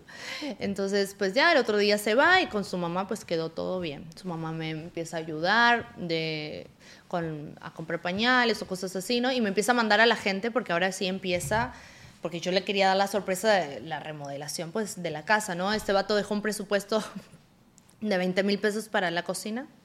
No, la gente que, la gente que tenemos propiedades, sabes que ni la estufa te cuenta eso. La sola la estufa, o sea, ni la licuadora. La licuadora están como en 8 mil pesos. Exactamente. Pero bueno, la idea era también encontrar pues alguien que colaborara con nosotros. Entonces, pues bueno, ahí empezó como que la búsqueda, dejó como un dinero para el sillón y para la recámara, ¿no? Y ya después iba a ir pues el herrero, las puertas de seguridad que había conseguido, o sea, un chorro de albañil. Tenía la casa al lado, la estaban terminando, o sea, yo estaba todo el tiempo, me estaban martillando, más todos los albañiles de, de la casa que, que estaban haciendo pues lo nuestro, ¿no? Hasta ahí pues obviamente todavía no conseguíamos absolutamente absolutamente a nadie. La cocina estaba vacía y a mí me dejaron sola con un recién nacido, sola sin saber qué onda, ¿no? Este güey me deja una tarjeta y me deja por emergencia tres mil pesos. O sea, el vato se va tres meses y para los tres meses pura Es que emergencia. él piensa que tres mil pesos es un chingo, porque desde que dice que te depositaba mensualmente tres mil pesos, él hará magia. Allá Ah. en Survivor antes es un chingo. Pero aquí en la vida real, Pues, güey, ¿qué te digo? no mames. Está cabrón. Entonces, pues sí. Y ya su mamá me, me como que quedó todo un chingaquedito, pero pues, ¿no? Así me ayudaba con las cosas. Hasta que, pues, se viene el primer programa, ¿no? Y en el primer programa siempre se habló de verlo juntos, ¿no? Entonces ella un día antes, eh, yo le mandaba mensajes y veo como que me evitaba, ¿no? Yo de ¿qué van a hacer? ¿Qué onda? Y así, no, pues me, evitaba la, pregunta. Entonces, un día antes, no sé qué va a hacer a la casa y antes de irse, ya en la mera puerta, me dice, che, en cuanto al programa, pues no te voy a poder recibir en la casa porque pues co- como todavía estás peleada con, con mi hija. Y yo así de que, pues sí, pues porque ella no viene. Le digo, bueno, si quieres decirle aquí las puertas de la casa, pues siempre va a estar abiertas si ella quiere venir a, a hablar, pues porque yo a ella no le hice nada. Yo entiendo Que se enojara. ajá. que defiendas a tu mamá, porque tu mamá te va con la, con la versión así de que él cuenta de que me echó de la casa, pero bueno, las cosas no fueron así. O sea, tu mamá primero me super insultó 400 veces y yo le pedí amablemente que se retirara si me iba a insultar. Y me sigue insultando, pues váyase a la chingada, o sea, ¿qué onda? ¿Entendés? O sea, imagínate si le hubiese golpeado, le hubiese pegado, ¿qué me hubiesen dicho? Claro. Lo mismo, o sea, ¿entendés? O sea, ningún chile, estaban esperando la mínima Sí. para ya explotar. Entonces, pues ya le, ¿cómo es? Le digo, ah, no pasa nada, todo bien. Yo llamé a el mejor amigo de, de este güey y mi mejor amiga, vimos el programa, todo bien. Al otro día vemos las historias, se habían organizado ellos, toda la familia, de que habían llevado de que comida que hasta me gustaba a mí, o sea, cosas así, viste, para chingar según. y así, ¿no? Ay, no, qué, qué, inma- qué inmaduros. Qué. Es la que no hay, no hay otra... De verdad estoy, estoy sin palabras por primera vez en este programa. y- porque estoy como. O sea, no entiendo de ningún lado. O sea, entiendo, no entiendo la relación súper tóxica de este güey, su inmadurez, etcétera. Y luego su mamá empeorando las cosas, su hermana metiéndose y ellos afectando más tu relación, pero también indirectamente lo afectaban más a él porque tú estabas mal con él, pues él también se detonaba, ¿sabes? Claro. Entonces era como su familia chingándolo indirectamente, ¿sabes? Sí, exacto. No pensaban en él, o sea, realmente, así como ahorita, pues no piensan en el niño tampoco. Entonces, pues a todo esto, él se va y no tenía sus redes sociales. O sea, a ellos les no fue, no es un reality que podías tener el celular, Claro. estaban incomunicados completamente. Entonces, las marcas con las cuales él tenía contratos, pues me las dejó a mí. O sea, marcas que le depositaban a la señora dinero y que yo hacía las historias. Y que la señora, yo cada vez que iba al súper, me cortaba las tarjetas. No solamente, los 3 mil pesos obviamente pues se volaron en- enseguida, porque encima era una casa que estaba vacía, que necesitaba cosas, que el niño también necesita cosas, yo estoy sola, pues también necesito la facilidad de esto o lo otro. Eh, entonces pues era como que a todo esto, pues bueno, ya pasa el primer día, yo consigo eh, un intercambio, hacer una colaboración eh, con una, un lugar de que te hacen las cocinas y, y los, los closets. Entonces, pues bueno, la pauta era que pague 20 mil pesos y era todo un trabajo de 200 mil pesos. Entonces, todo lo demás fue pagado con, pago con, pues, con mi publicidad. De hecho, de ahí yo hice un programa de cocina que se llama No, No es por antojar, que era para hacerle la publicidad y, y poder pagarlo de esa manera, ¿no? Entonces, yo diseñé la cocina, yo diseñé los cajones, yo se los pedí el color, yo fui las muestras, yo se recontrató, yo lo firmé, o sea, yo me chuté a los, a los albañiles, los closets también, o sea, es un pedote y con un bebé que encima el ruido, pues no... Sí. ¿Entendés? No, no les gusta mucho. Me llevaba a los, a los vatos o los herreros, así. A todo esto sale una cuenta en Instagram que me empieza a tirar, pero bien feo. Pero tenía como que comentarios también como que de gente como si tuvieran un grupo de WhatsApp, como que se ponían de acuerdo, como si fueran familia. ¿Será? Ay, no sé, no creo. FBI, ¿será? No sé, no creo. Entonces, pues a todo esto, la señora va un día, mis papás estaban por ir también, mis papás iban a venir de Uruguay. A conocer al niño. A pues. conocer al niño en mayo. Entonces, pues estaba por pasar eso, pues sí, ¿qué iba a pasar, no? Entonces, le van a hacer los canceles del baño y le escribo a ella y le digo, "Oye, por favor, puedes venir porque el niño, pues realmente van a usar el pinche cosa, no le gusta, o sea, hay mucho ruido, puedes venir, por favor, de que... eh, sí, claro, bueno, está bien, ahorita voy. Me ponía comentarios como que, ay, ¿cuándo me van a dejar tranquila? ¿Cuándo te pedí que cuidaras del niño? O ¿cuándo te pedí que lo cuidaras por algo mío? O sea, porque me voy a ir a un spa o me voy a tomar dos minutos de relax para comer porque ni comía. Entonces, es por algo de la casa de Tu hijo. tu hijo, de tu manito, ¿no? Entonces, eh, pues ya, va por eso. eh, a todo esto yo pude tumbar esa cuenta de Instagram. Entonces, cuando llega, me dice, ah, es que mi hija pues te estuvo tratando de mandar mensaje. Le digo, ah, sí, es que está bloqueada. Yo te dije que si ella quiere venir, que venga aquí a la casa a hablar conmigo en persona. Eh, no, no se vale que me escriba de repente de la nada como si nada hubiese pasado por eh, que soy, o sea, no, ¿entendés? O sea, eh, entonces eh, me dice de esa cuenta. Y le digo, ah, es que ya la tumbamos. Y en su cara te juro que no vi ningún tipo de sorpresa. O sea, no se sorprendió así como esa cara que estás poniendo. Y que le dije, güey, logré tumbar una cuenta. O sea, no está tan fácil, pero pues me tiraba mucho hate. Ah, ok, está bien. Eh, pues bueno, entonces, eh, pues realmente yo no sé qué hacer porque si ahorita van a venir tus papás, yo no voy a poder recibirlos a la casa si pues tú no hablas con, con mi hija. Empieza la manipulación igual que el otro, ¿no? Y yo le digo, no, pues está bien, no te preocupes. Porque yo también conozco a, a mi familia. ¿no? Y mi gata de anda con una, ¿no? O sea, mi familia, mi hermana, pues, o sea, sabiendo todo lo que había pasado, pues, te aniquila, ¿entendés? Entonces, eh, yo dije, no, pues está bien, no te preocupes, ¿entendés? No, no pasa nada. Entonces, me, a lo que me responde, el niño ya estaba, pues, en, en la sillita, pues, en el asiento de adelante, y yo estaba hablando con ella, yo estaba en el auto y ya se estaba yendo, o sea, nomás era conversación. Y arriba ya tenía los chavos que habían empezado con lo del cáncer del baño. Entonces me dice, bueno, entonces si no vas a hablar con mi hija, pues eh, ya no te voy a cuidar al niño cada que se te ocurra. Y le digo, le digo, está bien, no se preocupe. Agarro a mi hijo, lo saco de ahí y me lo llevo para la casa. O sea, Ay, pinche vieja, si lo he creado yo sola. ¿eh? Si lo has hecho tú sola todo el tiempo, por, Pues un, claro, por un güey, favor. o sea, por un favor que es para la causa. Te digo, no me fui a un spa, no me fui a hacer el pelo, no me- o sea, es para algo de la casa de tu hijo, ¿no? Entonces era como que, güey, ¿qué onda? Eh, y ya me llevo al niño, entonces ya después me manda mensajes como para dejar la evidencia cuando vuelva su hijo, ¿no? O Ah. sea, como, yo en ningún momento te dije que, que ya no te lo iba a cuidar. Yo, esas fueron tus exactas palabras, por eso saqué al niño Claro. Me dijiste que ya no lo vas a cuidar, nomás para que quede aquí, porque a todo esto, pues todas las cosas que estaban pasando, eh, pues yo necesitaba evidencia, porque ellas claramente lo que estaban haciendo era que cuando él saliera del reality me mandara a la chingada. Todo lo que estaban haciendo era para que él me mandara a la chingada. Entonces, pues yo trataba también de, bueno, me dijiste, no, yo nunca te dije eso, me dio mucho, mucho dolor que me quitaras al niño de la camioneta, pero bueno, que no sé qué, y cuando quieras yo te lo cuido. Entonces, así que no, eso no fue lo que pasó. Eh, a todo eso, pues de repente pasaba la tarjeta, de repente no, se cortaban y demás. Y pues llega el momento de hacerle el pago a los de la cocina. Y pues ya era hora porque, o sea, ya venía yo como que esper- esperándome y esperándome y ya había que pagarla para que ya la terminaran de una vez, ¿entendés? Porque este güey pues salía según a los tres meses y yo quería que cuando él llegara pues ya estuviera todo. O sea, yo andaba con el estrés del corto tiempo y demás. Y pues me dice de que no, pues no voy a poder, no voy a poder pagártelo ahora. Porque no sé qué pasó con la aplicación y con el banco, ya tendría que ser hasta la próxima semana. Y yo así, ¿cómo es posible que dejes, o sea, que los, porque encima hay gente que resentida que no sabe separar una cosa de la otra. o Sí, de que yo te, te cago, hemos tenido nuestros problemas, pero ya el trabajo de, de tu hijo punto y aparte. o sea, la sí. casa de, de tu hijo es punto y aparte. Exacto. Entonces yo así de que, güey, what the fuck, eh, le, le escribo a mi suegro.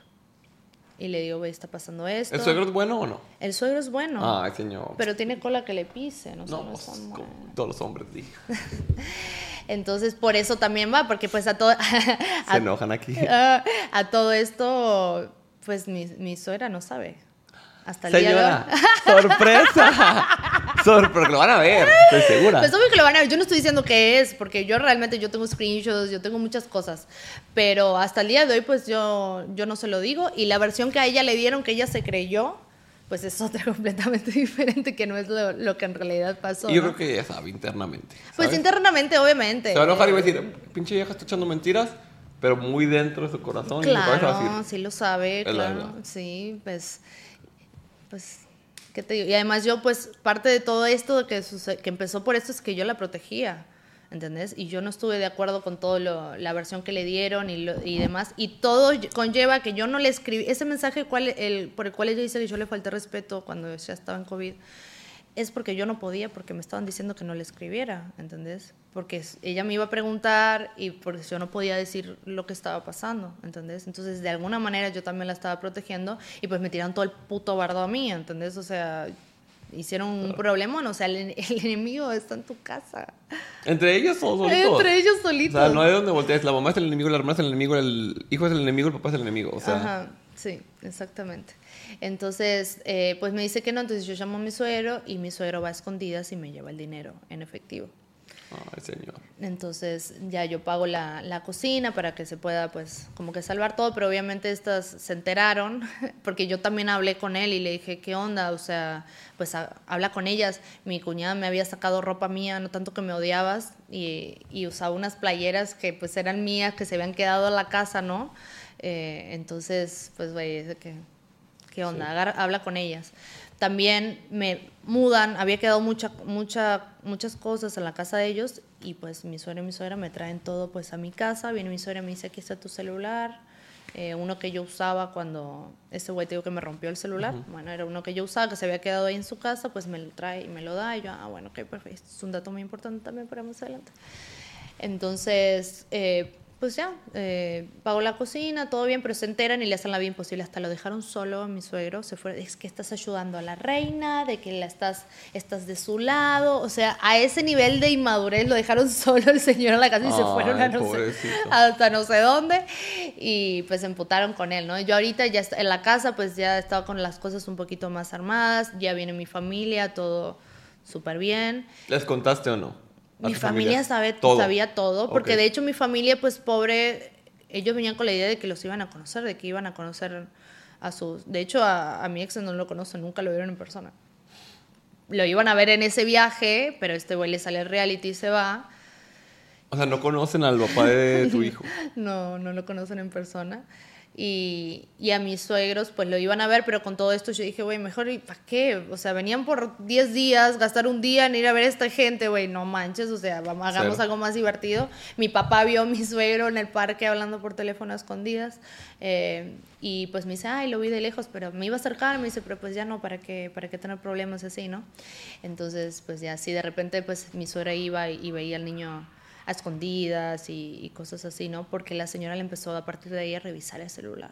Porque me escribía ella a mí y me decía, ay, ya vi que le, pregunta- le preguntaste a mi esposo si está bien. Él está bien. Gracias por preguntar. Y yo sí. Ay, no, psicópata. Que le pregunté si estaba bien porque él me había dicho que iba a ver al niño y me canceló el último momento. y Me dijo, no, pues que me dio una gripa. Y yo, ay, gracias por ahora sí no exponer al niño. Sí, que ahora sí por ser consciente. Oye, ¿y cómo empieza la separación? La separación empieza pues ya después de que él vuelve de, Del reality. del reality. Pero es que pasa algo antes de que... Ah, él cuéntame, cuéntame. Pasa algo antes Lo de que es él importante es bienvenido. Lo más importante. Que es de que de repente pues empieza el día y me empiezan a llegar notificaciones de que todas mis conversaciones, o sea, de esto mismo que yo te conté que me viene pasando, yo lo hablaba con mis amigos en ese momento, o sea, Claro. ¿con quién más lo voy a hablar? Y mis amigos pues insultándolas y pues yo también, pinche vieja y así. Lo que no le decía en su cara, que me hubiese encantado, nomás por aguantarme de que no me fueran a dejar, eh, porque si ahorita fuera la cosa diferente, que no me la cruce, que no me las cruce. Eh, pues todas mis conversaciones en YouTube. Todas mis conversaciones con mis mejores amigos en YouTube. Con las personas con las cuales yo hablaba y les contaba absolutamente todo y les mandaba screenshots y les decía, güey, ¿qué les respondo? Y qué onda así. Todo en YouTube. Y yo así, o sea, me hackearon. Me hackearon, oh my God. ¿Cómo? Y yo Estoy en shock. ¿Por qué no lo vi? Me perdí el chisme. Sí, ajá. Entonces yo con mi bebé así de que entre un ataque le tuve que decir a la persona que era su amigo que me estaba ayudando en ese momento, güey, por favor ven a cuidar al niño. Y yo empiezo a ver y, le, y eran conversaciones con una chava, güey, ¿te habrán hackeado a ti? Y me dice, no, güey, o sea, son conversaciones desde tu Instagram. Y hacía semanas que mi Instagram sí funcionaba mal, como que a veces los mensajes no se veían y a veces pues como que las historias, si quería borrar una me pedía dos veces como que aceptar, no sé, güey, cosas súper raras que yo en ese momento con la cabeza en otro lado, me agarraron despistada, pues no, no vi. Menos mal que no me hackearon el WhatsApp porque estaba peor. porque estaba peor. Estaba peor el WhatsApp. Pero pues ahí en el Insta estaba leve y pues imagínate ver, o sea, me sentía así completamente desnuda. Sí, expuestísima. Y pues también cosas que no quería, pues que, no sé, que me escucharan de esa manera y dije, no, pues ya con esto sí me van a mandar a la verga. O sea, ¿no? Sí, ya es, imposible. El día, encima salieron el día del cumpleaños de mi suegra. ¡Feliz cumpleaños, señora! ¡Feliz cumpleaños! Pero pues lo más seguro es de que haya sido ella. Sí, claro. Y, entonces yo empiezo a pensar, y digo, güey, ¿de dónde? Porque voy a poner la denuncia y me dicen, ay, bueno, no te lo voy a poner por hackeo porque de seguro fue alguien, fue de un lugar donde vos ya habías iniciado sesión. Entonces me pongo a pensar en cuando se me rompe el celular, cuando me rompen el celular de todos los lugares que yo inicié sesión. Había iniciado sesión del el celular de mi suegra, de la computadora de mi ex que tenían ellas, porque él se las había dejado a ellas, de ese otro celular que yo tenía del chiquito y de mi computadora, que también había usado mi suegra, que yo le había prestado varias veces porque para su trabajo me había pedido, de hecho tengo los screenshots donde ella me pide la contraseña de mi computadora y pues yo se la paso y todo, sin problema porque ahí estaba todo, todo bien, ¿no? Entonces yo voy, pues, uno de, de, estos lugares, ¿no? Entonces ya cambio la contraseña y todo en Instagram y cuando cambio la contraseña me doy cuenta que seguía pasándome lo mismo. Entonces digo, güey, esta gente todavía sigue aquí, o sea, todavía me lo están viendo. Hasta que desvinculo mi celular viejo, que era el chiquito, mm. desvinculo ese celular, que vino mi suegra y me dijo, aquí está tu celular, bueno ese lo desvínculo de, de, iCloud y pues ahí fue cuando como que ya todo volvió a la normalidad. Entonces ese celular yo lo llevo a Tecnofusion a que, de que pues, a ver, le quiero poner un chip, intentaba ponerle chips de aquí y no jalaban los chips. Y ese celular pues aquí lo compré, es mexicano, eh, o sea, ¿entendés? Entonces ya lo revisan, me, dice, me dicen, Cami, este celular es de Estados Unidos. No era mi celular te dieron otro. Me dieron otro celular, igualito. Güey, no lo puedo creer. sí. Plot twist. Señora hacker racalera. Pues no sabemos. Solo las películas, ¿eh? Sí, me encantaría inventar esto, güey, te lo juro. Entonces, pues digo, ¿qué onda? No, pues ya, lo más seguro es que son ellos. Pero yo puse la denuncia y la pusieron por difamación. Ya después vamos, tenemos como un encuentro, ¿no? Donde hay un, perito forense donde pues habla con ellas, habla conmigo, sí, el perito forense viene y me dice, güey, o sea, fueron ellas, o sea, fácilmente están mintiendo de que cuando le dije esto se pusieron nerviosos, empieza a tocar aquí, me dice, realmente yo no, o sea, no trabajo sola porque lo que hicieron fue un experto, porque se hace cuenta que está mi celular, que de hecho ha de ser el, mi mismo, desde mi mismo celular firmaron esos videos. Ese celular que yo hasta el día de hoy no lo encuentro, yo lo busqué más no poder, no, no está, no lo tengo. Todavía lo tienen ellas o ya lo tiraron o no sé qué mierda hicieron con el celular. Desde ese mismo celular están de que le pican a la conversación y ponen comentarios y que cosas sacadas de contexto, porque si no sabes todo lo que te acabo de contar, es de que, ay, queda como que la feminista habla mal de otras mujeres, ¿no? Pero pues, güey, a mí el feminismo me enseñó a defenderme también de otras mujeres, ¿no? Entonces es como que eh, si no sabes el contexto, pues ya todo me empezó a llover. Que cómo vas a hacer eso con, con, la, con la, mamá de, de, tu vato y que con la, la, abuelita y que así, ¿no? De que, y pues mi excuñada haciendo una campaña de difamación en redes sociales de que vamos a poner denuncia. ¿Denuncia de qué? Si yo no hice ni vergas. Sí, ahora por decirle pinche vieja a alguien ya denunciada. No, yo estaría en la cárcel. Pero yo ni siquiera lo compartí, o sea. Denúncieme, pinche vieja. pues, güey, es que yo hasta ahí ni siquiera había salido nunca en mis historias a hablar de ellas. Nunca. Yo nunca salí a decir, güey, me pasó esto con mi suegra, o no, ellas sí, ellas estaban contando todo y me tiraban y mandaban a sus amigas a, tirar hate y hablar mal de mí y a compartir los videos. No, la campaña que hicieron para compartir esos videos por todos los chats y grupos de WhatsApp y en Facebook y demás, de que no, miren a Cami, todo el mundo así entusiasmadísimo con esas conversaciones de que, güey, pues aquí está el contexto, o sea, ¿qué hubieses hecho tú? O sea, ahora resulta que soy mal yo por reaccionar a todos sus insultos y su mierda, o sea, típico, ¿no? Sí, era lo mínimo que podía hacer decirles pinches viejas. Lo mínimo, lo mínimo. lo mínimo. Exactamente. Entonces, pues bueno, esta, la señora me manda un mensaje simplemente diciendo, aquí vamos a estar siempre para el niño, eh, en cuanto a lo demás, pues esperemos a que salga, pues, este güey, ¿no? Antes de esto, obviamente, mi cuñada me, me pedía prestado al niño para ir a, para filmarlo y y sacarle fotos eh, y también ahí en la casa y demás. Y pues yo le dije, güey, hasta que salga este güey, no, al niño no, no lo vas a ver porque hasta el día de hoy las puertas de mi casa estuvieron abiertas y no has venido, o sea, ¿entendés? Entonces, pues yo le decía eso a mi suegra. Y entonces sale este güey y les manda la chingada, sin ver nada, no quiso ver nada, no quiso ver.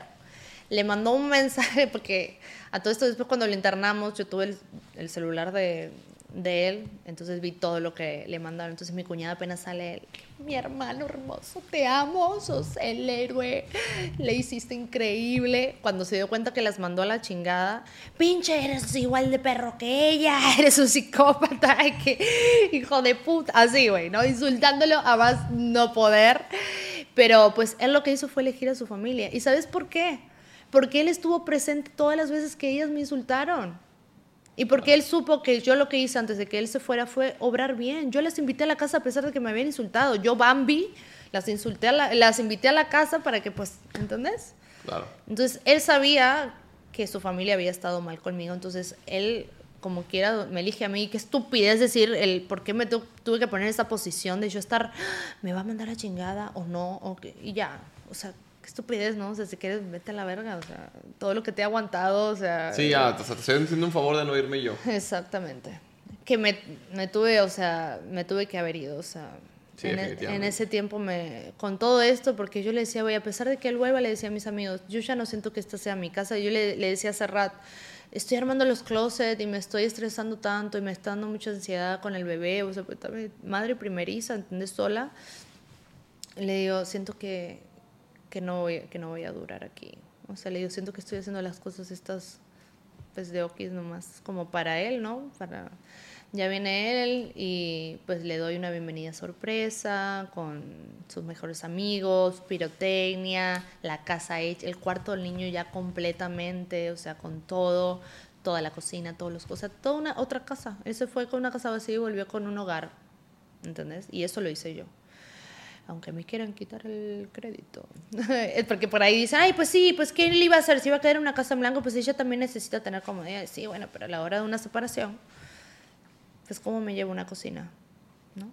Entonces, pues bueno, ya. Eh, el vato empieza de vuelta con los antibajos, hace cuenta. Entonces, pues el día que pasa todo, hace cuenta que va su, su cumpleaños y la pasamos increíble. Volvemos y él estaba aburrido, me la hace de pedo, me grita, era la noche, yo estaba mirando la tele así muy en paz, mm, me grita y yo sé que despertaste al niño, voy a dormir al niño, me duermo con el niño. En la mañana, pues él quiso hacerse el que estaba todo bien y yo ya estaba hasta la madre, de que de la nada me está sacando todo esto. Se me para arriba, mío entre las dos piernas y me empieza a decir, bueno, que si te vas, te vas a la chingada, te vas ahorita mismo. Me empieza a poner el dedo aquí, ¿viste? Cuando yo así que quítalo, cuando lo quito me somete con la rodilla, me pone su rodilla aquí en el pecho, despierta al bebé, el bebé se pone a llorar, eh, o sea, se me tira arriba sometiendo como si fuera una llave de, de taekwondo, ¿no?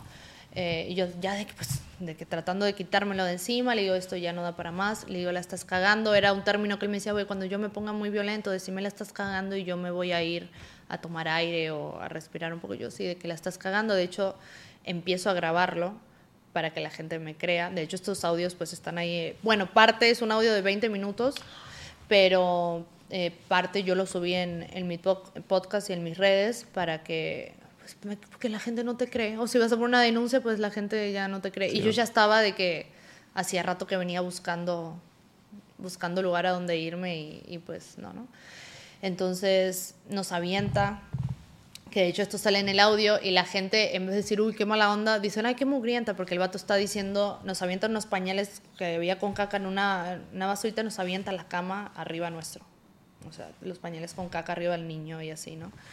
Entonces la gente es que dice, es que te dije que esto lo pongas abajo. Él quería que la, la pinche papelera pues estuviera en el piso. Pero a mí me quedaba más cómoda ahí porque soy yo la que estoy cambiando al niño.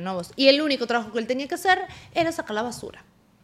Y claro, como se llena de pañales porque el niño está cagando un chingo justo ese día, o sea, no es solamente tenés que sacarla a la noche, tenés que sacarla como tres veces al día. Y de huevón, no quería sacarla, no es de que yo fuera mugrienta, le tocaba a él. ¿Qué quieren encima? ¿Entendés? Que yo también esté con el niño en una chichi tratando de dormirlo, güey, haciéndole el pañal y sacando la basura. Ajá, sacando la basura, haciéndole la comida, dándole las pastillas psiquiátricas y que tratando de que pues todo esté, no, güey, no estén cagando el puto palo, o sea, no. Entonces, pues bueno, nada, ya. Eh, trato de ir, me decía, me echaba, me, me empieza a agarrar toda la ropa nuevamente, me, la, me agarra toda mi ropa y la tira para abajo del, de la casa. De que bueno, si te vas ahí, te vas en chinga saca las cosas y vuelve, pero yo no quiero que te vayas. Y yo así, güey, pero ya nos vamos a ir porque pues, güey, ya... Pues, y yo le decía, güey, no saques la ropa porque es peor después acomodarla. O sea, yo, si me voy a ir, déjame tener mi orden. No, en chinga, yo te ayudo, güey. Tirando todo para abajo y la madre, güey. Y, y yo así de que... Y eso me lo repetí unas cinco veces. De que te vas, de que no quiero que te vayas, pero te vas. Y así, ¿no? Hasta que yo abajo le digo, ¿sabes qué? Necesito respirar, por favor. Y ya me estaba dando mucho miedo porque ya no me dejaba, no me dejaba salirme. Yo ya tenía niño y le puse la carrera. Le digo, nomás me voy a dar una vueltita aquí en, la, en la calle. Ah, bueno, me está mirando y le escribo a la vecina. Eran las 8 de la mañana. Yo aquí en mierda le voy a escribir a las 8 de la mañana. Nadie despierta. Le digo, ¿estás ahí en la casa? Y me dice, sí. Me responde en chinga la vecina. Le digo, ábreme. Y nos metemos a la casa. Le digo, cerrar la puerta y suerte. Y, y va este güey y empieza a patearle el portón y insultar a la vecina de lo que no te imaginabas, de que salgan, de que devuelven a mi hijo, y, que güey, o sea, y la vecina de que güey, estás muy alterado, ¿por qué no te cambias? O sea, más, más tranqui, o sea, no, bueno, la, vecina se asusta mucho, llama al juez de barrio, a la policía, a su esposo. Eh, yo a, todo esto con este miedo llamo a su papá, a pesar que ya hacía rato que no nos hablamos, y él me dice, pues Camila, es que haz lo que tengas que hacer. Porque él vio a su hijo violento una y otra vez y ya vivió mil veces y fue de que, güey, yo ya no sé qué hacer con, con él. O sea, ya no hay otra, ya no hay otra solución. Ya no habla con él, ya no hablamos, hablar nosotros con él. Ya es haz lo que policía. Sí, exacto. Entonces, pues ya viene la, la, policía. Yo llamo a su mejor amigo también para que me ayudara a calmarlo, ¿no? Y le pago el Uber, lo tengo registrado y demás. Entonces, pues ya eh, viene la policía y él como si nada, bien tranquilo, ¿no? Entonces me, le digo a la policía, no, pues ya me voy a ir. Me dice, bueno, te damos chance para que recojas todo. Y yo subo en, una, en la casa que yo hice con 40 mil. O sea, ¿cómo voy a meter yo en una maleta? ¿En cuánto tiempo me estás dando? ¿20 minutos para irme? ¿A dónde? Y yo le digo, güey, pero es que no se puede ir él, o sea, porque él ya me había prometido que si esto volvía a pasar, era él el que se iba a ir, porque yo ya me había ido con mi hijo, o sea, él ya me había dejado en la calle, yo me había ido con, con mis amigos embarazada, con el bebé, o sea, ya había pasado esto, él prometió que le tocaba a él irse, es más fácil, ¿no? Y pues esta vez él no se quería ir, entonces me dice, no, lo que podemos hacer es pues meterlo preso, o sea, detenerlo y, y así, ¿no? Y él como que dice, no, pues yo aquí salgo con las manos esposadas, no sé qué, como que haciéndose el muy cool así. Y yo, bueno, entonces pues sí, deténganlo. Y el vato, ¿qué? ¿Cómo? ¿Vas a hacer que me detengan? Y, ya me dice, no, bueno, o sea, lo detenemos y pues si él llama a alguien, pues pueden ir a sacarlo. Y yo, ah, hombre, ¿para qué lo voy a emputar más? Va a llamar a su mami, su mami va a ir por él. Y, van a venir los dos. Y van a venir los dos a cagar al puto palo y así, ¿no? Entonces dije, bueno, déjame subo y como que empiezo a tratar de guardar las cosas en las maletas, no sé qué, no sé, no sabía ni qué estaba haciendo y ya sube él, todo arrepentido, llorando, más no poder, arrodillado, que lo perdone. Y me dice, creo que es hora de llamar al, al doctor. Doctor psiquiatra, no, me digas tonterías. El doctor psiquiatra, que, bueno, otro temita como que no sabía mucho de narcisismo, ¿no? Porque cada que él que iba, ah, lo veo mucho mejor. Y el vato volvía y pues ya cambiamos de pastillas mil veces, ¿no? Y el doctor dijo, bueno, ahorita sí ya hay que internarlo. Ya había mandado internarlo, pero como fue la pandemia y este güey dice que no tenía dinero y ya había cerrado, pues nunca pudimos realmente internarlo. Entonces me dice, pues vamos a internarlo aquí en un lugar de Linares. Vámonos. Y yo, bueno, está bien. O sea, dije, de última va a estar, dijo, unos tres meses. Dije, me va a dar tiempo de mudarme. Y que agarramos al niño y nos vamos a Linares. Como una, ¿Cuántas horas son? Como tres, cuatro horas hasta Linares. Sí, sí. Bueno, y allá vamos y lo internamos. Y realmente fue una de las cosas más ojetes porque pues, es un lugar así que no está tan chido. Sí, no es una vacación. Pues. No, sí, no es una vacación y ahí esperando y pues le habíamos dado, me dijo, pues metele dos clonas de pan o algo así para que esté tranquilo. De hecho, lo ve primero un doctor, su doctor todavía no había llegado y lo ve un doctor y le inventó la madre el doctor y el doctor se emputó y el doctor me dijo, es que estás dejando, porque el vato decía, es que quiero despedirme de mi hijo. Y el doctor es que vaya, métete enseguida, o sea, porque así son agresivos, me dice, si lo dejas que te manipule o que te dejas, pues así lo va a seguir haciendo. O sea, ese doctor sí está, era... Cabroncito. Ese sí era muy chido. Entonces, pues ya se metió y vámonos. Y empecé a buscar casa y pues no encontré. No encontraba, no encontraba, no encontraba depa, no encontraba casa, no encontraba... Y fui a buscar y le buscaba le buscaba y, y pues no encontraba. Y el doctor dice que ya... No, pues ya va a salir en 15 días. Y a todo esto yo tenía su celular, ¿no? O sea, yo vi cosas así desde videos de menores, vi cosas así como tal de infidelidad, pues estando ahorita desde que volvió al reality, ¿no? Pero pues sí, otras cosas también así, viste, de mensajes y cosas que decís, esto está bien mal, güey. O sea, o, pero cosas que, o hablándose sexy con su prima, o sea, pero de años anteriores, o sea, vi cosas de... Monterrey, al final de cuentas. Sí, o sea, dije a ah, Regio ya. Eh, entonces, cosas así bien, bien feas, ¿no? Entonces, pues yo ya quería, ya. Ya terminar. Ya estaba hasta la madre. Eh, de hecho, tuvimos que irnos eh, a un viaje, que fue Serrat también, y pues la pasamos también súper mal, o sea, porque él te decía que iba a cambiar y pues, güey a todo esto la historia nunca acaba. Sí, la historia nunca acaba. A todo esto también eh, había una niña que me estaba ayudando con Santino por momentos para yo poder hacer también, empezar a hacer mis cosas, porque todo esto donde queda Camila, Camila se perdió. O sea, mi vida, mi trabajo, mis cosas quedó perdida en la maternidad y en el psiquiatra. Este, entonces, pues eh, me ayudaba y pues los escuché hablando mm, y este vato le decía de que pues me extrañas. Y esta niña pues había vivía donde él vivía antes, ¿no? Y y así, entonces pues se me hizo como que raro. Y ya vino ella, ella me, me vino a contar de que pues lo que pasó y pero yo ya los había escuchado no obviamente pero ella me dijo no es que en algún momento estuve con él y pues ahorita me está diciendo como que que si lo extrañaba y así y yo obviamente lo, lo enfrenté y, y, el vato es que no es que ella se súper enamoró de mí nomás quería saber y le estaba tanteando para ver si en el cuarto de mi hijo o sea con mi hijo qué asco ¿entendés? O sea, es de que, güey. Entonces, pues ya yo realmente ya estaba por inercia con ahí, busca, mientras siempre como que buscando, de hecho fue la, la marcha y yo ahí fue cuando dije, oye, ya me tengo que ir. Y le hablé a un contacto que, pues, que, que tenía ahí que realmente no, era lo último ya que, la última fichita, era la, es la mamá de, de un amigo mío que falleció, falleció ya hace unos cuantos años. Y, y pues ella me ayuda me dice, no, pues yo tengo aquí un depa en renta y lo fui a ver y pues ya, ya el otro día me ayudó ella a mudarme porque él no, o sea, ni un... O sea, él checó hasta que no me llevaran el desodorante. O sea, en una vio que yo había, o sea, agarré una canastita que tenía cosas de baño y estaba su desodorante o su talco de pies, no sé, lo agarró y se lo fue a guardar. Y yo sé, ¿yo cómo me guardo todo lo, toda, toda, toda tu casa? ¿Cómo me llevo yo todo eso? Que yo pagué, yo hice. Que yo pagué, que yo hice, que yo diseñé, que yo todo. Pero dije X, o sea, yo... Sí, ya querías tu paz mental antes que cualquier Sí, cosa. exacto. Y pues él me estaba echando cada rato, ¿entendés? Es como que ya estoy hasta la madre. Entonces, pues ya nos, nos mudamos, pero pues algo que no te dicen cuando te alejas de la violencia es que cuando vos dejas al hombre violento, pues la violencia aumenta, porque el hombre ya no te controla.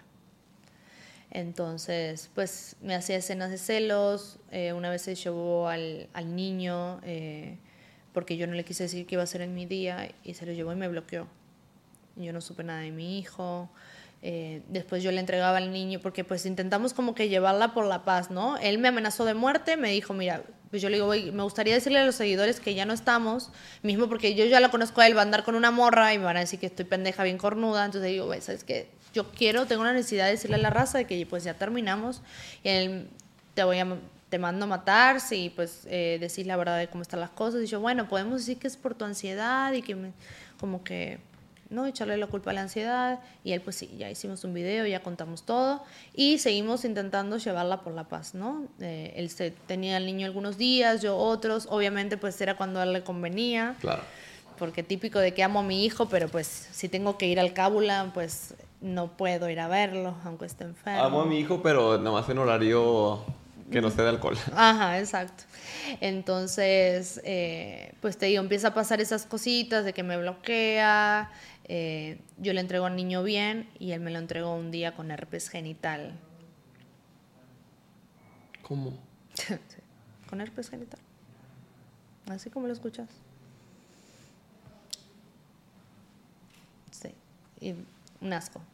Su Por- propio hijo, güey. a su propio hijo, que no sé, o sea, realmente no sabemos ni fuimos a, ¿cómo es? Al Conchita, pues ya lo vio una pediatra y pues le recetaron pues para el herpes, después tuvimos que llevarlo al dermatólogo porque estuvo con eso pues un buen tiempo y cada que le baja las defensas le vuelve a salir. Ahorita ha estado súper bien porque el niño no se me ha enfermado para nada, está como en paz, o sea, ya está dejando el pañal, entonces también eso ayuda mucho. Eh, y también otras veces que yo se lo daba y me, se lo daba perfecto, me lo daba con bronquitis. O sea, era como un descuidado, ¿entendés? O sea, es una persona que obviamente pues estuvo en Survivor, estuvo en realities donde no tenía ni qué comer, o sea, ni, que, ni se bañaba, ni cosas así, y no tiene conciencia de lo que es cuidar a un niño, ¿no? Entonces, pues ya siguen pasando todas estas cosas y me entero, porque a todo esto yo le decía, bueno, te llevas al niño, pero mientras la denuncia hacia tu mamá siga, pues el niño no va a ver a, no la va a ver a ella, ¿entendés? Porque imagínate, si el niño tuviera 15 años y se enteraran todo lo que le hicieron a su mamá, no va a querer ni verlas. Claro. Y yo tengo el guardaespaldas número uno que es mi hermana y el segundo va a ser este niño. Entonces le digo, yo a mi hijo, pues no, todavía no, hasta que se resuelva todo. Si ella no fue, pues súper chido, ¿no? Porque pues, porque a todo esto él me puso mucha presión para que yo quitara la denuncia. Antes de yo mudarme, de yo decirle, güey, ya hasta aquí se terminó, fue nuevamente mi cumpleaños y nuevamente los narcisistas le encantan las fechas que son importantes para vos, hacértela de pedo. De hecho, yo había buscado un hotel y todo, entonces pues me la hizo de pedo ahí, se fue, nos dejó ahí solos nuevamente el día de mi cumpleaños, eh, porque su mamá le mandaba videos así de que su papá le mandaba videos de su mamá llorando. Ese era el llanto de la Rosa de Guadalupe. Literal. Y, y pues le- él, su papá le decía, ¿cómo? ¿No vas a hacer nada al respecto para que quite la denuncia?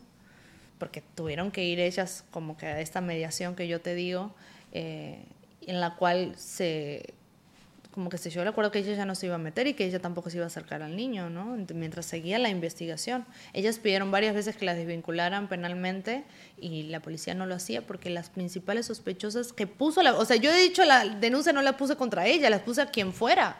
Y la policía las puso a ellas, ¿entendés? Ahorita esa denuncia pues realmente quedó la nada porque no tiene manera de... Como la pusieron por difamación, o sea, los que te toman las denuncias están muy mal, o sea, te ponen la... Sí, son incompetentes. Son, güey, está cabrón porque sí hacen que la denuncia se vaya para otro lado completamente, ¿entendés? Porque ahorita están, ven lo que subieron en vez de ver cómo entraron a mi Instagram, que es lo principal que tienes que ir a buscar, ¿no? ¿Entendés? Entonces, eh, pues sí, ya, yo creo que eso ya, no sé, ni voy a saber realmente. Esperemos que se resuelva. Esperemos que en algún momento se resuelva esta situación. No voy a... eh, Es que la caca flota. Y esto me lo dijo Rubí en algún momento, Rubí de, de show. Me dijo, Cami, la caca flota. Y de repente cuando ni le moves, o sea, estás ahí, pues empieza, empiezan a salir un montón de cosas bien feas. No, y la verdad, esa gente solita sale a relucir porque va a tener problemas. Como tuvo problemas contigo, va a tener problemas entre ellos y va a tener problemas con la que siga y si vuelve a conocer a alguien, si vuelve a tener una pareja o la mamá con su demás familia. O sea, la gente problemática causa problemas en donde sea, con quien sea. Exacto. No, de hecho, apenas, eh, eh, no me acuerdo si todavía estábamos o no, o nos habíamos separado y pues ya enseguida subiendo cosas ellos, como que ya volvimos a ser una familia aquí en la carne Ajá. asada y de que poniendo de que no, es que pues esta persona nos hizo mucho daño, o sea, eh, de que aventándome la, la caca en los, en los posts y haciéndose los que somos una familia feliz y pues, güey, su cuñada ya no está ni con su vato y entonces, o sea, no son felices, o sea, no, no vengan a demostrarlo y son personas que también los inculcan desde chicos a, a ser felices con cosas materiales, que pues al fin y al cabo, pues... Se acaban y no... Quédate con tu casa. Lo de valor era niño era yo. Amén. Es cierto, literal. Amén. Y en mi nuevo sencillo, pues lo van a escuchar, porque él me hizo a mí una canción que se llama Bodega de Lingotes. Entonces eh, yo termino la canción diciendo, ya los veo mordiendo cable en su bodega sin un quilate. Kaboom. Soporte. No, y sí, porque la verdad, estoy sin palabras en este podcast porque... Qué peor que te llovió sobre mojado de todos lados. Yo sé. Literal. O sea, y más estando sola en, en, un país, siendo mamá primeriza, todas que son mamás no me podrán dejar mentir que... Está cabrón. Está cabrón. Si aún con familia, aún con apoyo, aún en una situación de salud y una relación sana, no me quiero imaginar cómo fue. De verdad es una mujer súper valiente, súper fuerte, te admiro, te quiero, te aplaudo. Qué bueno que saliste adelante y que ahora lo ves como madre. No estoy sola y lo principal es mi hijo lo que admiro muchísimo de, las mujeres como tú es que no solamente lo está haciendo por ti, sino que tu hijo, créeme que jamás va a permitir que alguien le haga una pequeña parte de lo que te hicieron a ti. Porque vio el ejemplo y porque sabe que aún estés enamorado, aún estés en manipulación, aún sean las únicas personas que existen en el mundo y te quedes en la puta calle, primero estás tú y primero está tu paz mental, que cualquier otra persona. Claro, exactamente. Y además el niño ya muestra que es el niño más empático del mundo, que está, al, o sea, pendiente de sus amigos, de que va, los abraza, de que piensa en ellos, de que alcanza, o sea, ay mami, viene y te trae algo así, viste, cuando vos ni siquiera te lo esperabas, te trae, o sea, es, una, es un niño empático. Ya con eso ya salimos ganando. Eh, de, que salió a mí. ¡Ah! de que salió a mí. Y pues ya, de lo demás seguimos pues en, en las peleas de, de, todos los días, porque pues le pongo una denuncia, porque pues me entero que mi suegra veía al niño a escondidas cuando no era el, el trato que, que, teníamos. Entonces pues ya le puse una denuncia y se intentó llegar a un acuerdo en primer lugar el cual él no aceptó. Nosotros todavía nos hablábamos y me dice, güey, ¿qué onda? Me llegó una denuncia y así, ¿no? Y yo de que, sí, pero bueno, es más que nada para que quede pues legalmente eh, el tema del convivio, eh, o sea, las reglas, ¿no? Y que si uno de los dos pues no las cumple, pues legalmente pues va a haber como que falta. Entonces, ah, bueno, dale, está bien, o sea, estaba de acuerdo. Y al mero momento pues no, no lo firmó. Dice que eran cantidades estratosféricas, fue la, y tenía unos abogados. Y pues bueno, entonces va la primera audiencia de estos sucesos que pasaron con la vecina y toda la onda, que son los hechos, uno de los hechos que yo estoy denunciando porque tiene muchas denuncias por violencia familiar eh, y lo vinculan a proceso. Entonces ya vinculado a proceso, pues ya quiere decir que hay indicios, que hay pruebas, que todo indica pues que realmente ejerciste este, este, tipo de, de, violencia. Y luego pues él me manda una me manda el DIF porque yo a todo esto pues tengo que empezar a trabajar, empiezo a cantar en, en antros en la noche y pues me manda el DIF diciendo que dejo al niño solo en las noches, que lo maltrato, que los vecinos le escribieron que niño, ni tengo vecinos a los lados, no tenía vecinos, que el niño llora por las noches, que lo dejo solo, que meto vatos todos los días uno diferente del otro, que trabajo en un club nocturno. Y obviamente pues ya de que llega el DIF creyendo todas estas cosas, eh, que tienen que checar, ¿no? Obviamente pues están haciendo su, su, trabajo. su trabajo, pero cuando ven que el niño pues está feliz, que está sano, que come, que o sea, respira y toda la onda, que no tiene un machucón ni nada, pues ahí me imagino que tendría que parar, ¿no? Pero pues no, porque me enteré que tiene un contacto dentro del DIF que lo está ayudando a cambio de videos. Eh, eh, inspirando a, a, los niños del DIF, ¿no? De que canten rap y hagan cosas, entonces pues tiene ahí un contacto que, que lo está ayudando a, hacerme un poquito más la vida difícil, porque lo que yo, y yo de hecho nunca me había negado y nunca salió de mi boca decirle, no vas a ver a tu hijo.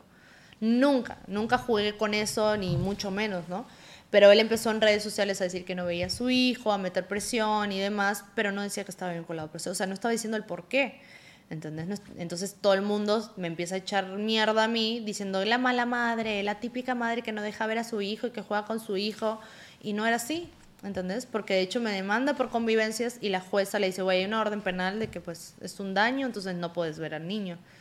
Eh, y de hecho yo hasta ahí ni siquiera lo denunciaba por manutención porque yo todavía tenía la esperanza de que, de que él me había dicho y yo todavía creyendo en él de que iba a firmar el... El acuerdo. El acuerdo, que el acuerdo pues es, era, es lo que gastamos en el niño, ¿entendés? Entonces pues ya, ¿no? También le negaron la suspensión del proceso, eh, ya después le pongo la de la de manutención, ah, porque no me quiere pagar la reparación del daño psicológico que me hizo. En cada denuncia que yo puse me da para un año de que estoy bien mal, o sea, que me dejó mentalmente mal de la cabeza. Entonces, pues no quiere pagar ese, esa reparación. Es más, ponía que vaya a un psicólogo público. O es más, yo le consigo, o sea, él quería decirme con quién ir. Ay, sí, con su mamá disfrazada con bigote. Buenas tardes, señorita, la vengo a tratar. y el juez así igual, güey. Sí, o sea, su hermana, ¿sabes? O sea, el juez diciendo, güey, neta, te pasaste. Entonces, pues ya, eh, después, pues la de la manutención, ya ahorita va en que, pues le, le cancelaron el pasaporte, eh, porque ya se le viene juntando, pues la jueza puso un monto y pues no ha, no ha pagado nada, absolutamente nada de eso. Entonces, pues ya, en, en toda esa situación estamos, es como una guerra. Ahorita lo último que salió es que está vendiendo las cosas del niño. En Facebook. En el marketplace, desde la cuenta de mi cuñada, vendiendo el carrito del niño. Y todo así que, bueno, le pasas un peso. Porque después encima en el cumpleaños del niño subiendo fotos de que toda la familia con un pastel y aquí están todos tus regalos en Navidad, los estoy guardando. Mándaselos. Mándale los regalos, o sea, si, lo, si es un regalo, si es un juguete en dos años no le va a servir. O sea... Sí, si verdad te lo quiere regalar, mándaselo. Mándaselo si realmente querés. Pero es gente así resentida, es esa gente que, ay, no se lo voy a dar porque, como esos vatos que dicen... Como si tú fueras a jugar con él. Exacto. Como si tú, el, el, niño ya encerrado y tú con la sonaja así de, tú con el carrito de la cocina, ay, qué increíble. Como si le fueras a sacar provecho tú de que no, que ella no disfrute ni un segundo con este juguete que me costó 300 pesos. Exactamente, no, de hecho una vez cuando estábamos en la casa, pues eh, mi cuñada le había regalado a un niño unos tenis, que como el niño todavía no caminaba, pues ahí yo los puse, o sea, bien bonitos, o sea, y viene mi suegra y me dice, ay, mira qué raro que no los tiraste. ¿Por qué los voy a tirar? Si es del niño, le es un regalo que le hicieron al niño, pero ellos son así. Sí. Ellos son así, por eso empezaron ya a quitarse todo de encima, viste, de lo del niño y pues, güey, yo me fui, dejé sillón, dejé cosas que iba a volver después, o sea, su espejo, todo lo que ven ahí, pues en esa casa que yo conseguí, pues todavía no me lo devuelven. Ahorita la jueza solicitó una orden de que se devuelvan. Entonces, pues en eso estamos. Ay, esperemos que se solucione. Y si no, vamos a meter presión. Si no, vamos a meter presión. Vamos a meter presión para saber quién me hackeó. Ay, eso lo sabremos, la verdad. Y que era yo, imagínate. Ay, no, no, no, que no, jamás. no, no, no. Es que sí tengo algunos, algunos enemigos a los cuales pude pensar, pero pues los hechos y las pruebas, o sea, realmente dan a... Apuntan para allá ¿Dónde, está, ¿Dónde está mi celular? ¿Dónde está? Ay, no. Espero que solucione. De verdad, no está sola, es una mujer increíble. Como me gusta decir muchísimo cuando alguien está teniendo un mal momento es ve todo lo que has pasado y siempre has podido porque no vas a poder con lo que viene. Literal, ya pasaste lo peor lo más fuerte, cuando tu hijo era más vulnerable, cuando estabas sola, cuando no tenías trabajo. Ya pasaste por eso. todo lo que se viene, vas a poder con ello. Te ofrezco todo mi apoyo, todo el cariño, todo el respeto. Toda la gente que lo está viendo, estoy seguro que también se van a, sumar en el apoyo. No estás sola, no dejes de luchar, no te quedes callada, sigue usando la voz para que más de una persona siente que pueda estar en una situación igual, no se quede callada y siga luchando y pongan su paz mental y a su familia, es decir, su hijo, antes que cualquier Antes, sí, claro, y además son muchísimos los mensajes que, que me mandan las mujeres, por eso también sigo, porque me dicen, siempre siempre hablas de lo mismo. Es que, güey, es algo que está pasando ahorita. O sea, no es, no te estoy hablando de una relación que ya fue, que fue solo de infidelidad. O sea, una persona que fue víctima de abuso narcisista demora siete años aproximadamente en poder sanar. O sea. No, y aún después de siete años es justo y necesario seguir dando testimonio porque le va a servir a más de una mujer. A muchas personas, claro, y además son cada vez son más, o sea, realmente cada vez se están destapando más y es algo que está hoy en día, o sea, todo esto de la denuncia pasó pues esta semana, ¿entendés? O sea, son cosas, daño, violencia vicaria que siguen ejerciendo sobre mí porque claramente está que en el niño no están pensando, porque pues si estuvieran pensando en el niño no crees que el DIF se lo lleve al DIF porque a él no se lo van a dar, ¿no? Claro. Y a tu mamá menos. Menos. menos. Menos que menos, porque el niño ya ni sabe, o sea, me preguntan mucho esto también de que si pregunta por él, y pues no, pues él ya, el niño no sabe. Imagínate que ahorita lo vea en una videollamada y que ya mañana, al otro día, pues, no sé, lo meten preso por X o Y y pues ya no lo ve nuevamente el niño que no lo vio cuando él estuvo en reality, ¿entendés? Que es peor a veces eh, un padre que viene, que va, que está, que no está, a un padre ausente. Definitivamente, es muchísimo más daño psicológico y muchísimo más altibajos emocionales para un niño a una esa edad, porque todos sienten los niños, la verdad. Entonces, es como si, si tengo un papá, mira una figura paterna aquí este señor y después nada y después sí, entonces creo que está haciendo muy bien también al como cuidar muy bien esa línea de hasta dónde sí y hasta dónde no. Sí, exactamente. De hecho fue cambiando, porque al principio yo estaba abierta a que pues llegara un acuerdo y que lo siguiera viendo, pero ya cuando veo que solamente pues no están pensando en el niño más que en ganar, ahí es cuando me estoy poniendo bien, pinche perra, y ahorita las cosas sí cambiaron. Y la neta creo yo que nadie va a pensar más en un hijo que en su mamá. Claro. Por más, y vamos a imaginar que tú eres bien mierda y que sí quieres chingarte al papá y que estás ardida. Vamos a suponer todo lo que la sí, gente sí. dice. No se lo harías a tu hijo. Ni por una pareja, ni por un vato, ni por dinero. La neta. O sea, creo que una madre ama tanto a su hijo que le vale madre todo lo que venga como de afuera. Sí. Entonces, que la gente se calle el hocico y que ellos también entiendan que está haciendo por el bien de tu hijo, por su salud, porque todo esto le va a afectar más adelante, ¿sabes? Claro, obviamente sí, ¿no? Y además que quede el, el registro también, eso me, me va a servir bastante pues para que vea todo lo que decían. Y soporten.